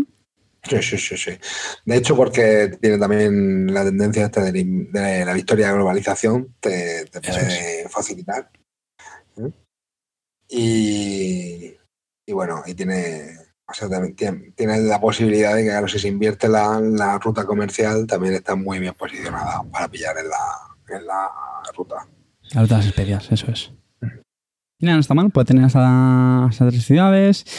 La mayor, amenaza que tiene es Francia, por lo que decía antes, es, pero a mí es uno de los reinos que más me gusta. ¿eh? Es el único que tiene el prestigio de navegación, con Enrique el Navegante, y eso está, eso está, eso está muy bien para esa estrategia. Siempre está bien, siempre está bien porque te da versatilidad un poco también en cuanto a, la, a las opciones de victoria. ¿no?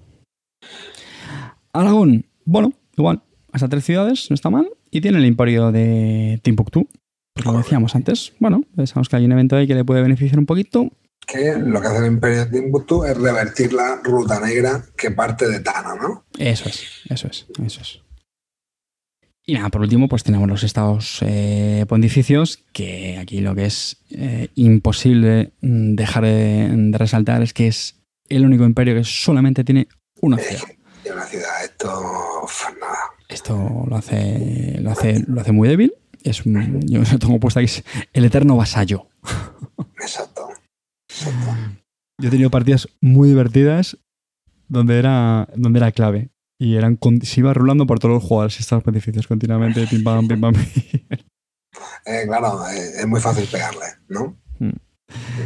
A favor, bueno, pues tiene un prestigio de mecenas, que, que no hay que olvidarlo. Oye, la victoria por mecenas, pues al final de la partida, si no ha habido ninguna otra, pues está igual, también se cotizan altos, no está mal, pero ojo, hay que aguantarlo, ¿eh? Sí, Ahí claro, es complicado. A mí es el, el, el, que menos me gusta. Yo hoy intento fijarme en él cuando me va a servir para la victoria. Bueno, eso exactamente. Si, si te hace falta para, para ponerte con cuatro, con tres imperios, no, pues te lo puedes plantear, pero pillarlo antes, te estás poniendo la llana en la cabeza para nada, o sea, porque sí. te van a levantar. Es, es complicado. Pues nada, cruzamos al, al otro lado, nos vamos a, a Oriente, Oriente. Los, los, imperios del, del, Islam. Aquí tenemos Hungría, Bizancio, Imperio Otomano y el imperio de los, de los mamelucos. Hungría, lo hemos dicho también al, al, al comienzo del, del, programa. Bueno, perdón, era el Bizancio. Venga, pues algo con Bizancio, lo hemos comentado. Que claro, tiene la salida de ambas rutas, que eso lo hace, de las rutas comerciales, eso lo hace muy atractivo. Ambos imperios. Pero, pero Bizancio es un sitio conflictivo, ¿eh? Sí, sí, sí, sí. Bizancio sí. mmm, cambia mucho de mano. Es una ciudad apetecible. Si te la levantan y te hacen, claro, también es fácil defenderla, ¿no? Hmm. Porque las levas parten de ahí. A ver, tiene hasta tres ciudades, lo cual está bien. Y lo que, lo que estamos hablando, que como son las rutas, típicamente las va a tener levantadas. La va a levantar, la, la, la va a tener. Eh... Pero sí, es, es blanco de, de, bastantes hostias.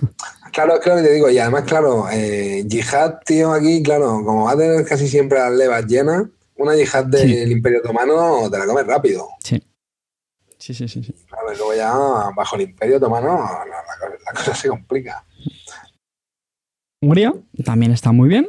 Eh, de hecho, comparte borde marítimo con Bizancio, Hungría que es. Me gusta, me gusta. Sí, sí, sí, sí. Y luego, pues, hombre, es, es, es más ofensiva porque puede tener estados caballeros, como pasa con Francia. Uh -huh. Un problema.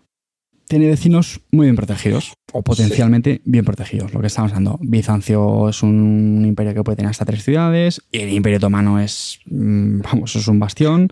Sí, pero tal vez le pueda entrar al Sacro Imperio Germánico, ¿sabes? Porque eh, es difícil que las levas lleguen ahí y reforzar ahí, al principio de la partida igual lo puedes pillar y, y mira, pues ya tienes dos. Sí, es un, es un buen vasallo candidato para, para Hungría. Y luego, pues sí, como pasa con los estados pontificios, es de los pocos imperios que también dan prestigio de mecenas. Y oye, pues siempre, siempre mola. Y nada, llegamos a uno de nuestros favoritos. Venga, dale tú a este.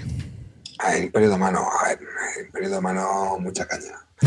Porque, claro, es un, es un imperio no, que ya de primera sale súper fortificado, ¿no? Porque de primera empieza con dos caballos y una torre, Eso ¿cierto? es. Es correcto. Y todavía tiene hueco para meter otra torre, ¿cierto? Sí. Es que claro, eh, eso se puede convertir en un bastión difícil de... Expugnable. Sí, exacto, en un bastión inexpugnable. Y además, claro, el hecho de tener dos caballos, el hecho de tener también al lado eh, mamelucos que pueden, pueden coincidir eh, en la religión. Claro, puede hacer una yihad ahí a Bizancio fácil, a Hungría. O sea, eh, amenaza muchísimo el, el- el imperio otomano ahí en esa, en esa posición. Y además está perfectamente situado en cuanto a las rutas comerciales. O sea, Hmm.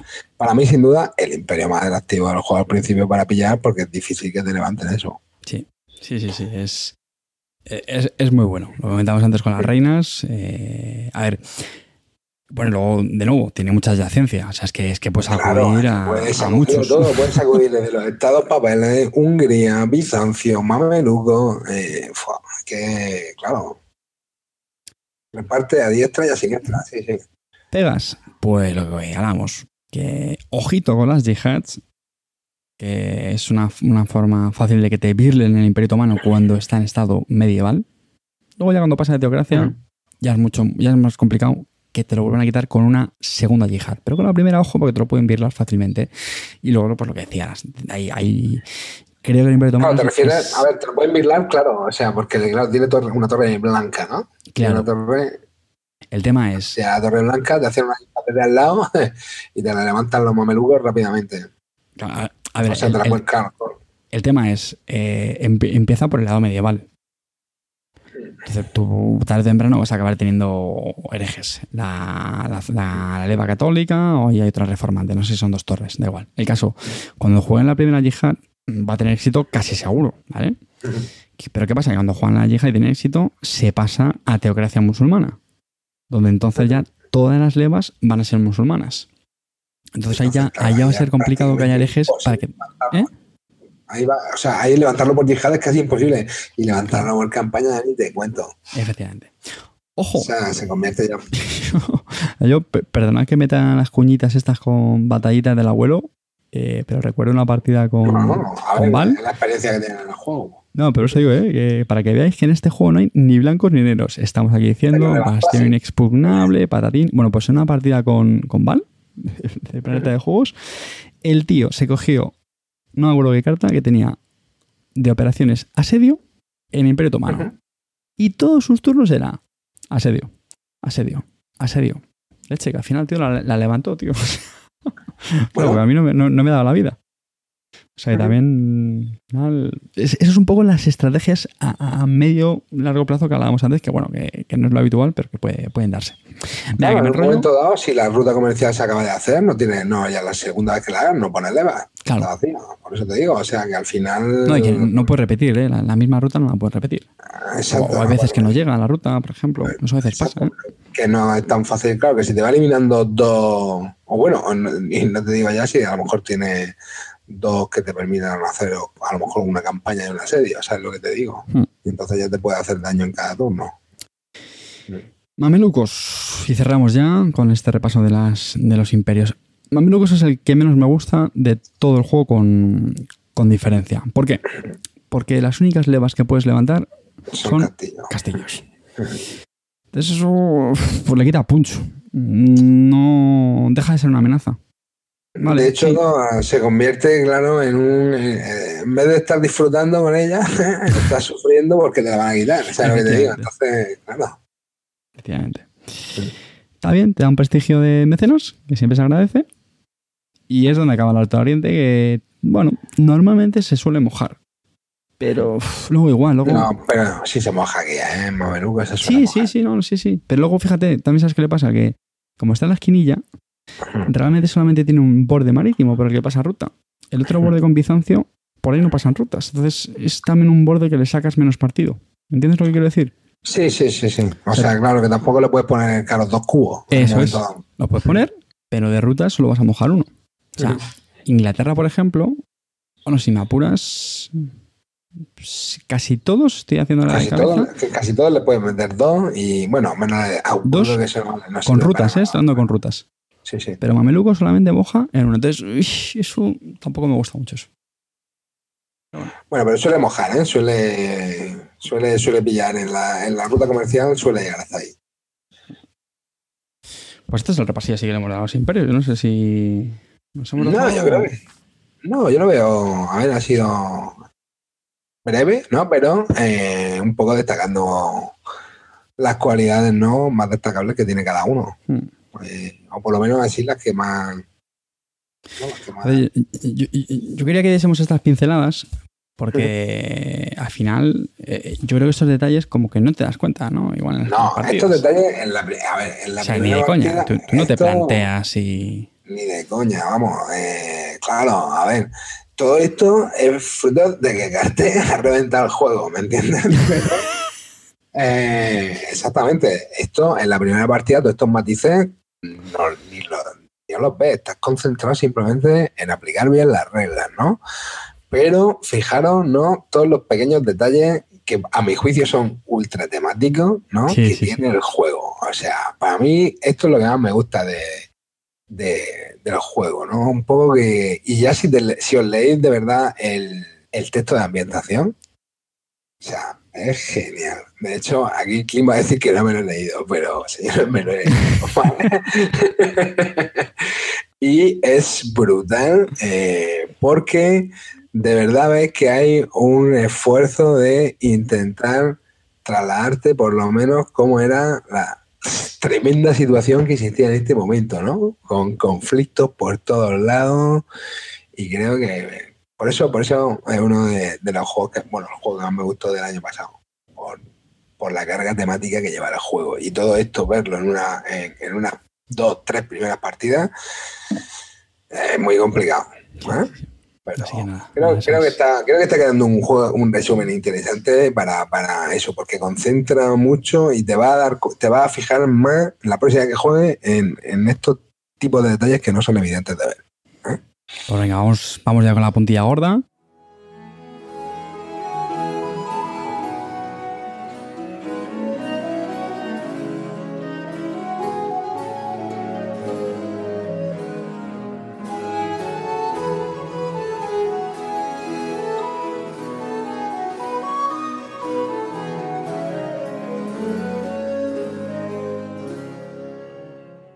Y es eh, la declaración de victoria, ¿no? Aquí, es donde tengo, que prestar atención, ¿eh? porque esto no lo he hecho nunca. ¿eh? Pues a ver, aquí vamos a hacer también un, un batiburrillo de, de, consejos, pero claro, al final esto es lo más importante, ¿no? Es verdad que hasta ahora hemos contado el camino hasta llegar aquí, pero el, el hecho de llegar y ya rematar la faena, de de la victoria, eso también es muy importante. Y complicado. Claro, efectivamente. Eh, hay, una, hay una frase. Porque claro, cuando llegues aquí, el resto de tus compañeros saben que vas a ganar.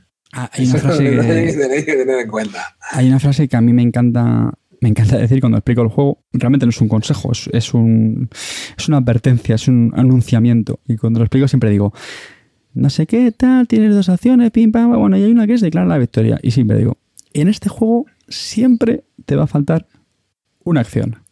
Claro, y de hecho la acción que te falta es la de preparar la victoria, declarar la victoria, exactamente. Porque tú te vas a montar, por lo que hablábamos antes, te vas a hacer tu mini plan de no, vale, siguiente turno, entonces juego operaciones, le quito el imperio patatán con la segunda tal, ya. Y declarar la victoria cuando la hacemos. Recordemos, chicos, que activar la condición de victoria también es una acción. Entonces. Entonces, claro, muy bien, muy fino, tienes que hilar para decir activo esta condición de victoria, o muy, o muy mal tiene que ir el resto, que no se estén enterando de nada, para que puedas decir activo la condición de victoria y eh, declaro la victoria, ¿no? Yo ya os digo, acordaos de la frase, os va a faltar Siempre te una falta una. Me hizo gracia de las últimas partidas que jugué con los. Con, jugando con los abuelos, los, con los yayos del, del podcast, pasó igual. Hostia, me falta la No, porque. Ah, no, que me falta la acción. Digo, ah, acuérdate. Y, claro, en ese momento es donde, claro, te empiezan a caer toñas que te impiden ganar el siguiente turno. A mí es una de las cosas, sinceramente, que más me gusta del juego. Ese momento en el que estás acariciando la victoria, punto- estás ahí. ganar, bueno, casi es ya te digo. Esa partida estuve a punto de ganar tres veces, tío, y ganó al final el señor K. Pero que iba delante mía y es que era brutal, tío, porque lo tenía ya para ganar y, y- y no, entonces me quitaba un imperio, cualquier historia pasaba ahí y digo, otra vez, a remar de cero, y otra vez llega la situación, y otra vez llega la situación. Y una de las cosas que mola del juego es que el juego realmente no es un juego largo. No, no, ya cuando sabes jugarlo más o menos, no.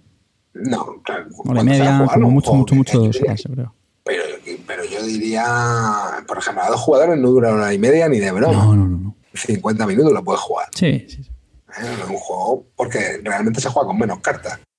Entonces, es un juego muy chulo por eso, ¿no? Porque pasa, creo, una cantidad de tiempo.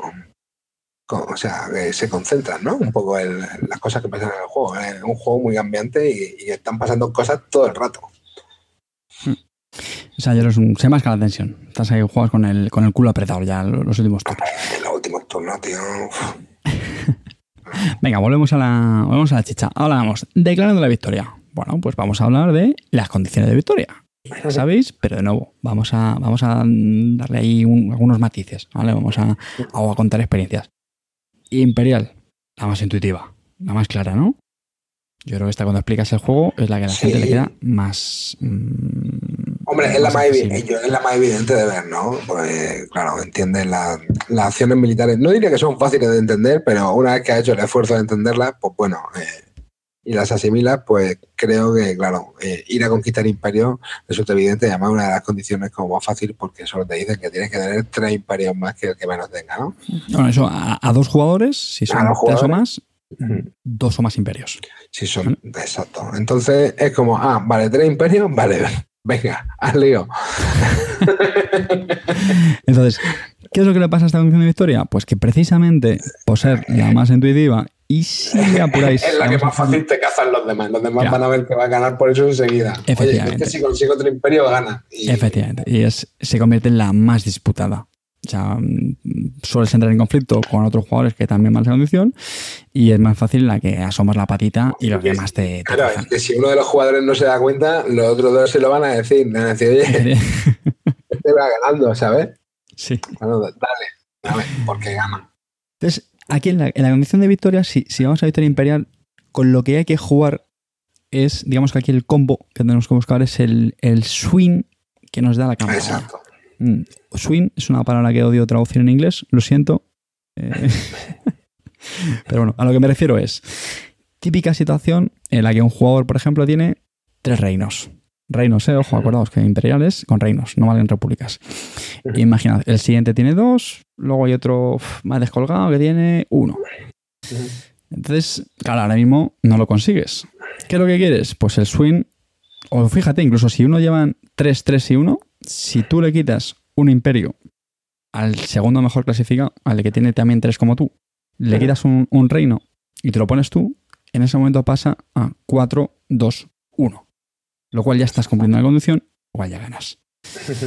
Entonces, mm, e- esa, es, esa es la jugada más, más Claro, lo que pasa es que esta jugada requiere antes haber activado la condición de eh, imperial.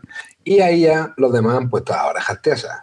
Porque A en cuanto activa una condición de victoria, la peña dice, uy. Pero claro, exactamente. Lo- el tema de esta es que, eh, digamos que no la puede hacer, claro, o sea, siempre las tienes que hacer a dos turnos, que es lo complicado un poco Sí. de esta... De esta aquí, aquí la jugada Munchkin, que es el problema, por eso decía yo, del, hablaba del síndrome del me falta una acción. La jugada Munchkin, Power Gamer, es ganar en un mismo turno. Es decir, compro el cometa con una acción y con la segunda declara la acción. Pero claro, amigo. Pero claro, para eso has, tenido, que llegar muy fino antes. Exactamente. Has tenido que llegar ya con la condición de victoria cumplida y eso el resto de la mesa muy difícilmente te lo va a permitir.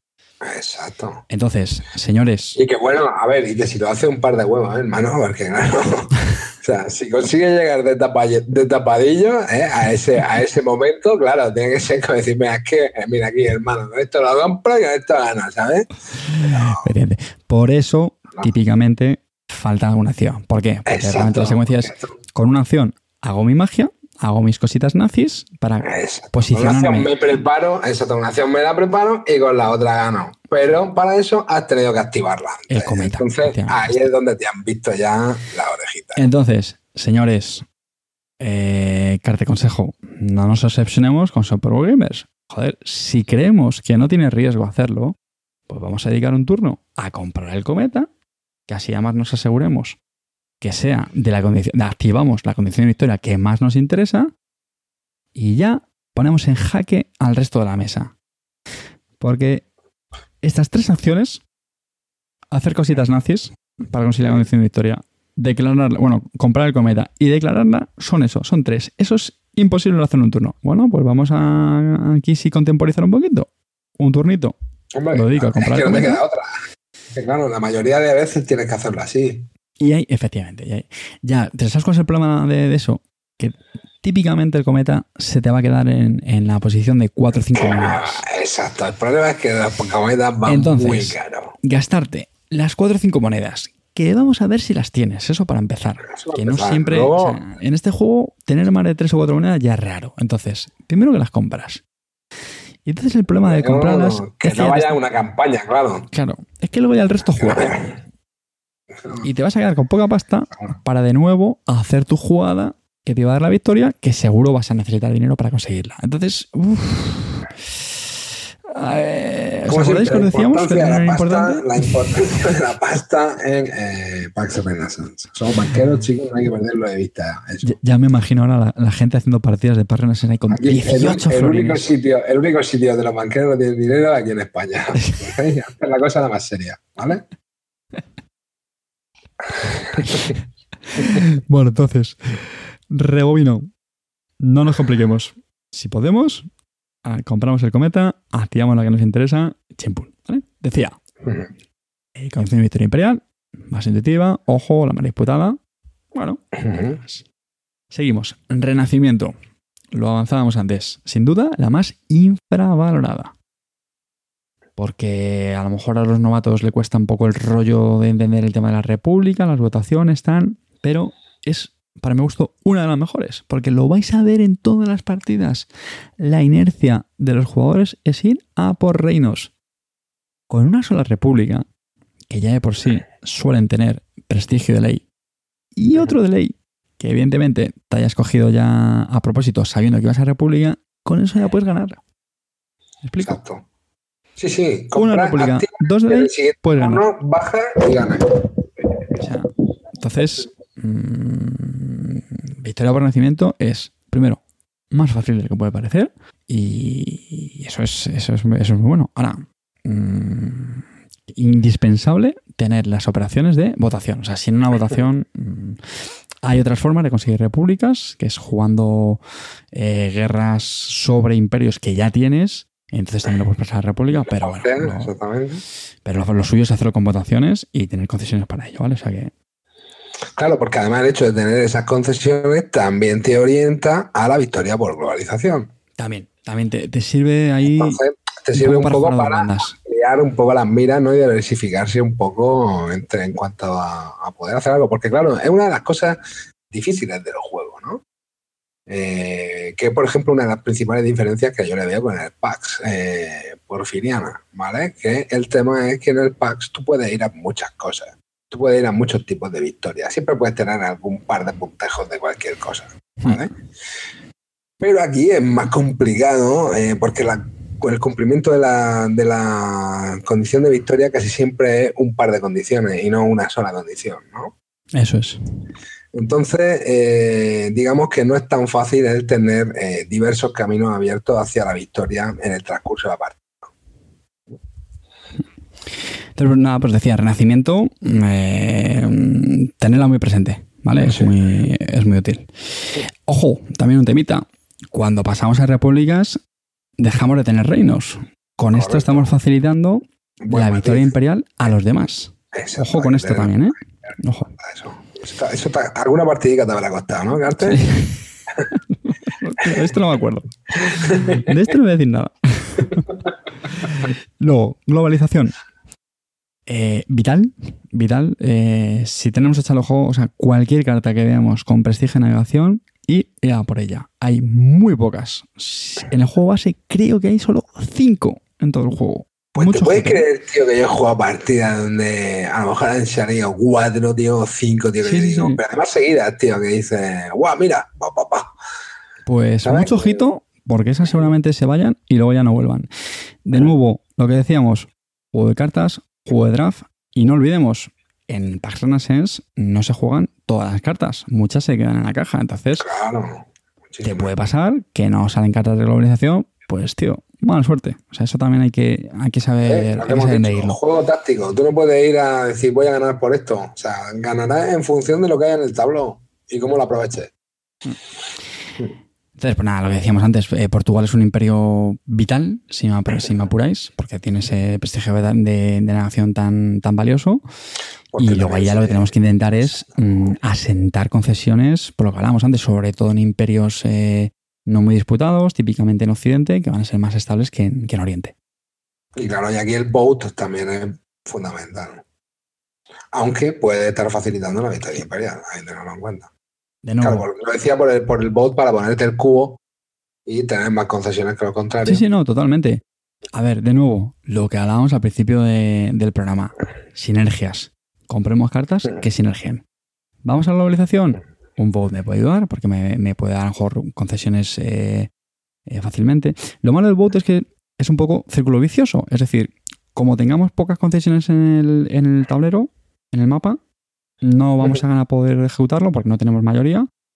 Y al revés, si tenemos mucho, lo vamos a tener más fácil. Entonces, ojo con eso. Pero, bueno, pues intentemos jugar reprimir, concesiones de los contrarios, juguémosles piratas si podemos, bueno, etcétera, ¿vale? O bueno, o hacer cambios de regímenes que, reprimamos concesiones de los demás y de nuevo buscar ese swing de concesiones. Pero, sinergias, metas la cabeza. Y por último, tenemos la. De las cuatro, pues tenemos la religiosa, esta sí que es la menos intuitiva. Yo, la es que cuando explico el juego, está, pues la explico porque tengo que explicarla, pero es, muy complicada. Luego tampoco es tan difícil de, ver. No, de hecho, tú, yo he perdido contra ti por victoria religiosa. Sí, sí, sí, sí. Igual, eh, es también infravalorada.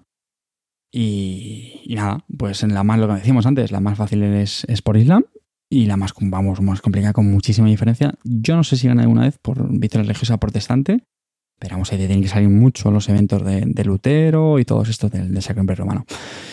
De nuevo, de, de hecho, la condición de victoria religiosa era eh, tener más obispos que de, tu religión que de los, o sea, de la religión dominante que los rivales, ¿no? Y tener eh, más eh, teocracias en el tablero que el resto de las mm, Bueno, unidades, las unidades en la teocracia más que en el resto de teocracias. Entonces, eso es la región dominante y tú lo que necesitas es tener, ser el que tenga más prestigio de esa región.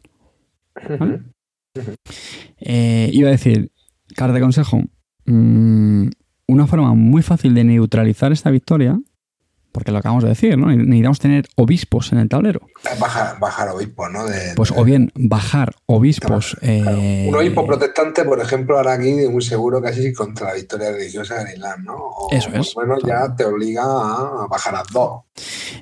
Esa es la forma más intuitiva y la que es menos intuitiva es que si tenemos un obispo, digamos, que amenaza o que, facilita la victoria del rival, si está sobre una carta nuestra, lo que podemos hacer es venderla. Eso se puede hacer. Entonces el obispo se va. Directamente si cortarle la cabeza si a otro jugador le interesa. Exactamente. sea que eso también, la religiosa, de nuevo, no la, no la veis.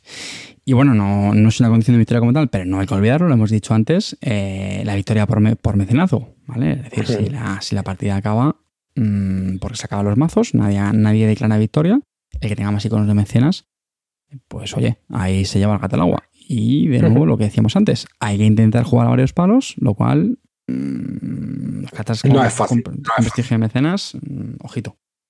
No es fácil, el precio que van las cartas en el juego, ya anticipo. Bueno, aunque es lo que, no sé, hay veces que no es así, es que es lo, es lo guay que tiene el juego, tío. Hay veces que tienes dinero incluso y que de repente baja un montón de cartas, luego te desaparecen la mitad, es súper cambiante. Hmm.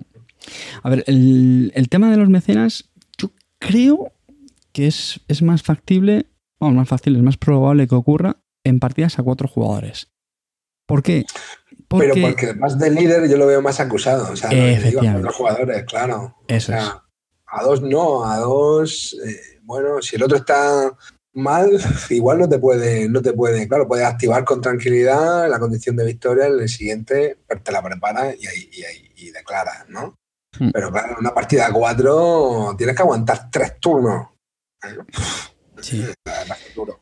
Y para, para, esto, que es lo que a mí me gusta llamar el, el match point, ¿no? El match point eh, yo le llamo cuando, pues eso, cuando un jugador ha comprado ya cometa y, y, sabes que en su turno puede ganar la partida. Entonces allá el resto de la mesa mmm, tiene que jugar para evitarlo. Entonces, claro, una partida de cuatro, pues esto es más, es más viable, como estábamos diciendo.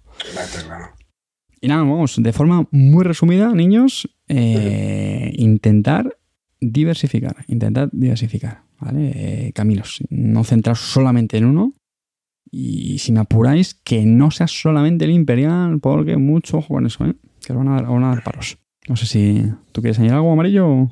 No, de hecho, bueno, diría que al principio una de las cosas que más cuesta del juego, ¿no? Entender un poquito cómo funcionan las diferentes eh, condiciones de victoria porque no son sencillas, porque hay más de una que tienen varios condicionantes, ¿no? Para que se den. Y... Pero que una vez las entiendes, ves como los mecanismos que hay en, en las operaciones, eh, bueno, te pueden, te pueden ayudar a orientarte a una u otra de forma a veces más sutil de lo que parece al principio. Mira, de hecho, al hilo de esto, un, un, consejo, ¿vale? Esto realmente no es un consejo estratégico, sino sobre la, la, experiencia de juego. Yo una cosa que también suelo hacer en, en partidas con novatos, bueno, y si me apuras con, con gente también ya curtida, ¿eh? es cuando sale una carta de cometa, hago un parón y hago repaso. Sí. A ver, señores, cometa. ¿Cómo estamos de imperios? Pues mira, este señor tiene dos reinos, sí, este uno, para ti. Creo que es una buena idea para las primeras partidas, ¿eh? porque ya te digo, de hecho, a ver, por ejemplo, uno de estos juegos, a mí, por ejemplo, tengo un juego que mmm, a mí me daría mucho para explicar. O sea, por ejemplo, si yo tuviera que explicar una... Yo sé jugar, pero si tuviera que explicarlo, uf, ¿no? No, no, claro. Es un juego que, a ver, llevamos dos horas hablando y chicos, no hemos mencionado ni las reglas. Sí, sí, exactamente. ¿Vale? eh, solo los matices un poco de las cartas, pero vamos, no la regla. O sea, un juego profundo. ¿eh? Y de hecho, parece mentira que haya tantos juegos en la caja esa tan pequeña, ¿no? Pero eh, sí que creo que es una buena idea esto de parar, refrescar un poco las condiciones de victoria, porque hay muchos conceptos que entender, sobre todo en los diferentes tipos de guerra, eh, diferentes maneras de conseguir pasta, o sea, no un juego, un juego trivial, ¿no? Hay, hay, que echarle, hay que echarle un rato. Sin duda. Pues eso, ya digo, yo suelo hacer un repasito, a ver, fulano tal, este tiene república, no sé qué tal, y hasta al final, sobre todo la religiosa, se repasa la dominante, todo eso, y bueno, y al final yo creo que la gente se aclara más, ¿no? Y, y enfoca mejor sí, sí. El, el, el, resto de la partida. Sí, o bueno, va a llegar el momento donde te descartas, ¿no? Por lo menos, y decía, ah, bueno, vale, sí, pues ya está, ya no gano, ya seguro. no, hombre. Luego, otro detalle muy importante, también, acordaos, el intentar, ya sé que esto es muy difícil, pero tener cinco moneditas para comprar el cometa y, Hombre, es y, que, y amenazarlos, claro, ¿eh? Esa es otra, esa es otra, claro. El cometa no es barato. Es que el, el, la economía en este juego es, es pieza clave. No, no, nos cansaremos de decirlo. Bueno, Amarillo, coge las banderillas, ¿eh? que vamos a rematar ya la faena, ¿lo sabes? Venga. Vamos con el, con el batiburrillo de consejos y ya con esto pues cerramos aquí el, el ladrillazo y la, y la chapa esta aquí que estamos saltando. Vamos a ver si la pasamos con un trago de hormigón. ¿eh? Que nos va a quedar un programa estupendo. Venga, ánimo chavales que, que ya queda poquito. ¿eh? Venga, queda vamos ya Venga. cerramos con un, eso, un- una miscelánea de, de consejos. Venga, este, este, mira, Carte, ¿quién mejor que Carte para hablarnos de- del hombre de paja? El hombre de paja. ¿Qué es el hombre de paja? Venga, explícalo tú, el hombre de paja. ¿Qué es el hombre de paja amarillo? Bueno, el hombre de paja, eh, a ver, un hombre de paja es eh, montarte ahí una especie de, de operación encubierta donde pones un monigote para atizarle y beneficiarte un poco de esa acción, ¿no? O por lo- Efectivamente, en, en juegos como en Paz Porfiriana este, está, es muy manifiesto. Pax Porfiriana es un Es- clásico. De hecho, es- a ver, es sin así. hacer hombre de paja no se puede ganar al Pax Porfiriana, Sí. los demás no te van regalando puntos. ¿no? Los demás tienes que conseguir tú.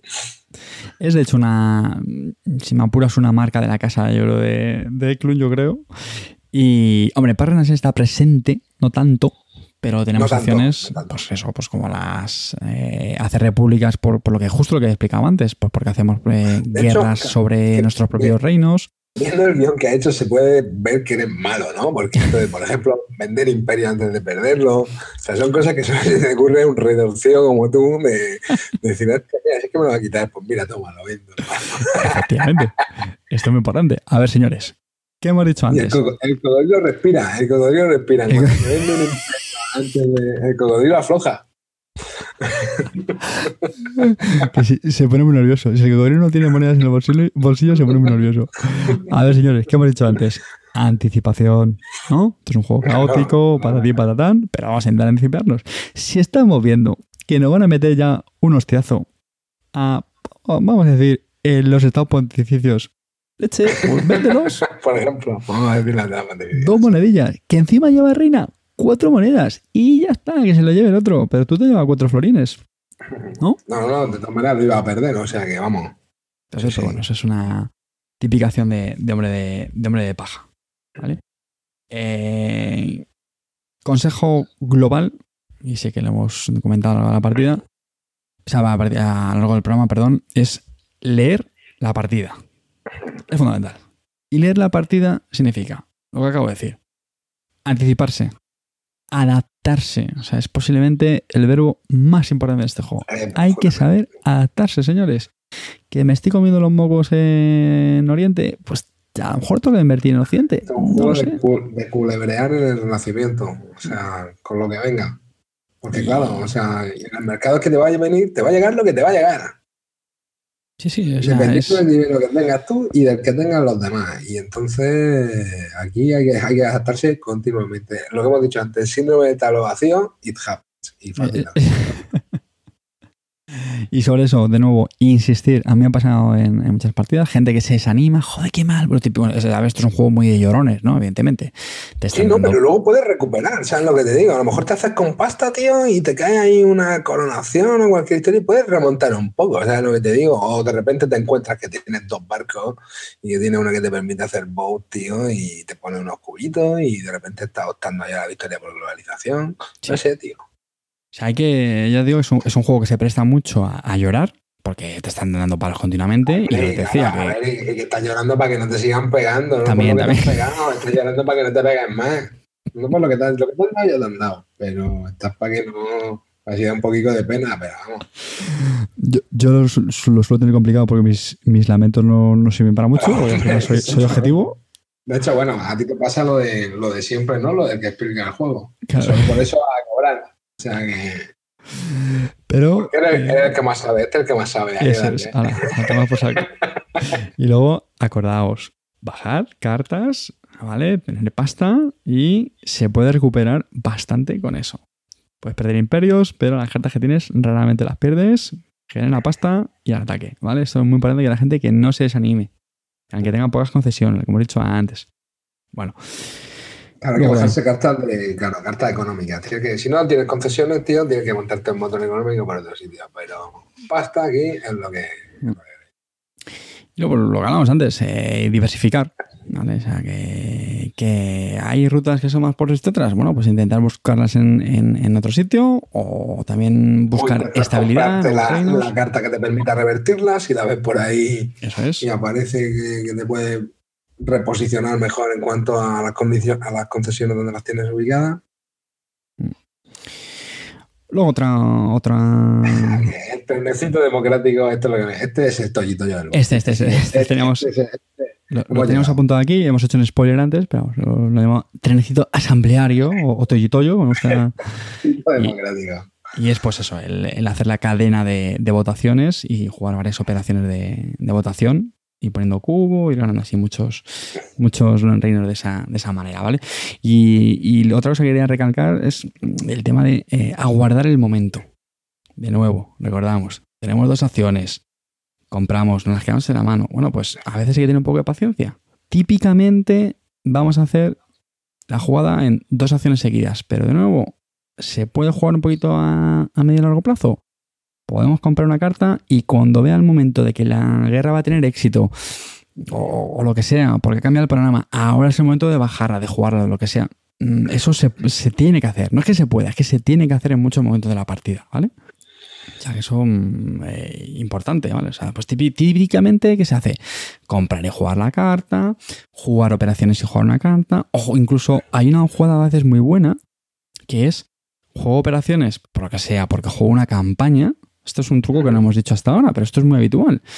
Con una acción, juego operaciones, Te quedas Juego- sin pasta, haces la este y recuperas con la exactamente, ruta. recuperas y sobre todo, si haces una campaña sobre un imperio, Te lo puedes, además te lo refuerza. Exactamente, exactamente. Típicamente le vas a quitar las defensas, va a ser vasallo tuyo, pero lo has dejado limpio. Bueno, pues haces una ruta, luego la segunda opción y ya por lo menos le metes una leva. Eso Una es vital.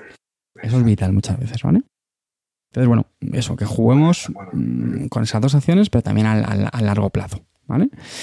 Otra cosa muy habitual en el juego es eh, robar caballeros de los imperios rivales en las guerras religiosas. Acordaos de ese matiz que hablábamos, ¿no? De los caballeros y las torres, pues cuidadito con los caballeros, porque nos van a quitar en, en reglas re- religiosas. Amarillo, ¿qué más tenemos por ahí? Bueno, tenemos lo de la silenciar la habilidad del límite de mano. Mm, Estoy.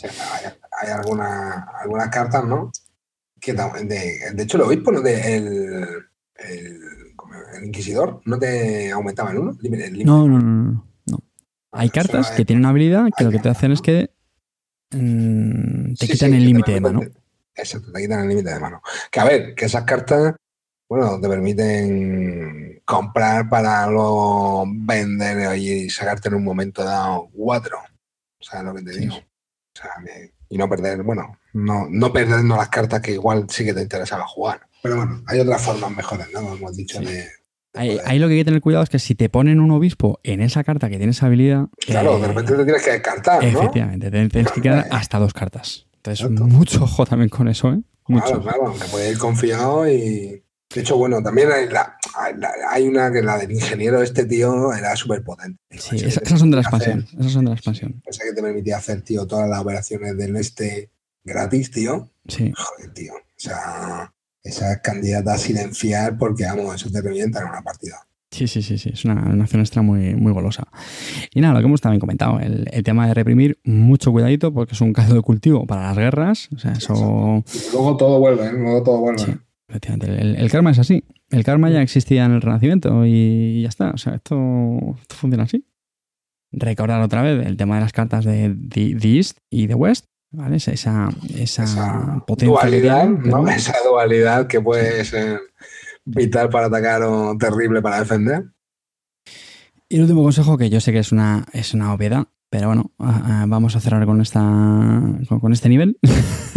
y es que, a ver, esto es un juego de cartas y que evidentemente la experiencia de conocer las cartas también influye. Por, su- por supuesto, o sea, la O sea, primera, yo me debería decir 15 veces, yo he jugado 6, de momento 7, o sea, todavía me faltan 8 más.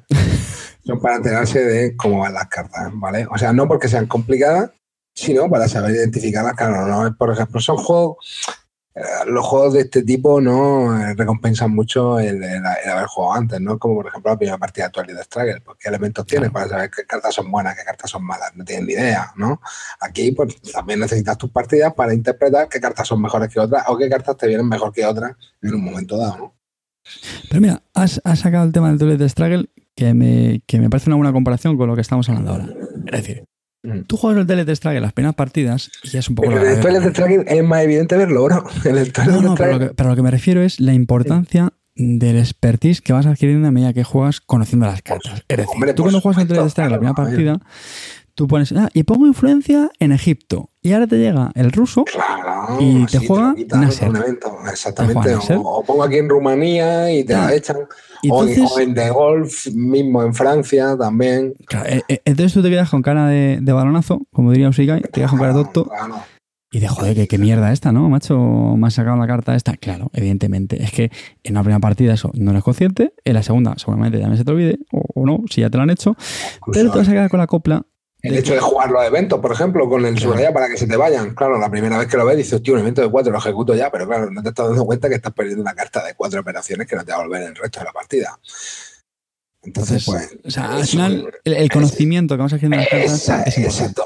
Eh, y aquí en este juego, tres cuartos de lo mismo, porque eh, desde interpretar a lo mejor qué tipo de piezas no te vendrían, qué tipo de agentes te vendrían mejor que entrasen en el tablero Sí, es. O, son los ejemplos que ponían antes también de la globalización. O sea, tú dices, va, vea, globalización, voy a coger barquitos. Y, y dices, hostia, macho, pero si es que aquí no salen barcos, ya majo.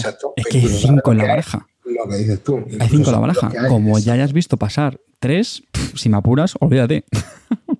Sí, pues, o, o, a lo mejor dices, joder, es que si pillo dos y tengo más concesiones que dar, mm, ¿sabes lo que te digo?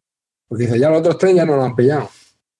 Entonces eso, bueno, pues eh, tengámoslo en cuenta y que pues eso también se, va a notar en, la experiencia del juego. Sí, y de hecho el tema también de interiorizar las reglas. Las primeras partidas son complicadas, pero estos chicos yo animo a que persistáis con el juego, porque no es un juego fácil, pero sí que creo que es un juego que es por lo menos diferente a eh, bueno, el típico el típico euro que vemos últimamente, ¿no? Yo no diría tampoco que o sea, diría que es un juego temático, ¿vale? Pero las mecánicas son bastante. Sí, al final uno se hace, se hace con. Se hace con ellas. Esto al final, esto, es todo práctico. Pero es lo que os digo, exactamente. Pero mm, yo creo que el juego merece la pena el hacer el esfuerzo de echarle tres, cuatro partidas, interiorizar un poquito las reglas, porque es bastante diferente, variado y, eh, como os digo, tiene una duración bastante contenida para la carga temática que tiene el juego. Sí, Por lo menos mi opinión. Otro consejo para, hablando así ahora de, pues eso, de, la experiencia de juego y del aprendizaje, es, mi recomendación es, si te estás enfrentando sola al juego, es decir, no tienes otra persona, un, mentor, te cuente las reglas, las explique y todos estos detalles, si lo estás haciendo por tu, por tu cuenta solo, es eh, jugar partidas eh, en solitario llevando a dos banqueros. Ya está, no pasa nada voy a jugar con este. A ver, hostia, pues voy a comprar esto, no sé qué. Venga, ahora me pongo la gorra al otro banquero. Tal, y, realmente se puede ir. Ahora casi interiorizar mucho más las mecánicas y sobre todo el sentido eh, del juego. O sea, al final ya después de varias partidas le, le ves sentido a, las cosas. Exactamente, es que es un juego de que después de la lectura de reglas no te vas a enterar de nada hasta que no veas cómo se aplican las mecánicas sobre, sobre las cartas, ¿no? Hasta que no veas cómo se, cómo se desarrolla el juego. Es un juego que del manual tú no puedes intuir de qué va, porque todas hay muchas acciones, tío, y no ves el, el, el, vínculo ¿no? que tienen entre ellas. Totalmente. Amarillete, mm, pues yo creo que hemos lidiado con este toro. ¿Cómo lo ves? Hombre, yo, a ver, creo que ya está. Hormigón. Ahora le damos un poquito, un par de vueltas en la hormigonera. y tenemos ya perfecto. Por lo menos para la caseta del perro. ¿eh? Creo que he hecho un trabajo fino y que si alguien ha llegado hasta ahí, tiene que ser un héroe del podcasting. Yo, ¿eh? yo creo que lo vamos a plantar aquí. O, escucha, tiramos, seguimos con hablando del Passport Frian ahora, eh, si quieres, ¿eh? Bueno, dos horas. a ver, espérate, voy a, voy a servir un tequila, a poner el guitarrón y, y, seguimos, tío, que la noche es joven. ¿eh? No, yo creo que no vamos a ser tan crueles. Vamos a dejar aquí. Yo creo que hemos pegado sinceramente un, un buen repaso. De verdad esperamos que sea que haya sido entretenido. Yo sé que gracias a Amarillo lo habrá sido, no tanto por mi parte. No, no, no, yo creo, yo creo que ha estado, yo creo que ha sido interesante. Por lo menos el que esté interesado en el juego, yo creo que, que le puede, le puede resultar además útil, no solo interesante, sino incluso útil. Fíjate, Sí, voy sí, más sí. allá, ¿eh, Carte? Eh, porque realmente creo que ha hecho un muy buen resumen de eh, todos estos pequeños detalles, estos pequeños conceptos que a veces son difíciles de percibir en la primera partida. Sí. Vamos, yo, ese objetivo doble, muy claro. Uno, despertar in- o sea, que sea útil, como tú bien dices, e incluso eso, pues eh, despertar interés, gente que este juego le llame un poco a la distancia escuchando esto. Aunque fíjate, si- sin saber las reglas, a mí lo que me encantaría incluso es una persona que no tenga las reglas tampoco muy bien asimiladas, pero escuchando esta- est- estas pinceladas, ¿vale? Y est- estas, eh, estos comentarios que, le despierte interés y que se meta en el juego. A mí que me haría, me haría mucha ilusión. Cerramos. Eh, recordamos, no hemos pretendido dogmatizar. Recordarlo, chicos, no existe el blanco y negro en Pax Porfiriana, aunque aquí el amigo amarillo es muy de extremos, pero todo lo que hemos dicho aquí sabéis que tenéis que relativizarlo y ponerlo en el contexto de la, de la partida. Y nada, que, que de verdad que nos hagáis llegar vuestro, vuestro feedback. Ya sabéis que todas las cosas sin, sin criterio, sin sentido, son aportaciones de, de amarillo. Y la, y, y la crema Y el la. resto, el resto de chorrada la ha dicho Carte, ¿vale? Recomendaros también para el cierre el podcast que he antes de Jugando con los Abuelos. En el episodio número 21, pues un, servidor también participó con, con los Yayos y con Entre Mipels. Hicimos un repaso al, al Pax Porfiriana y al, al.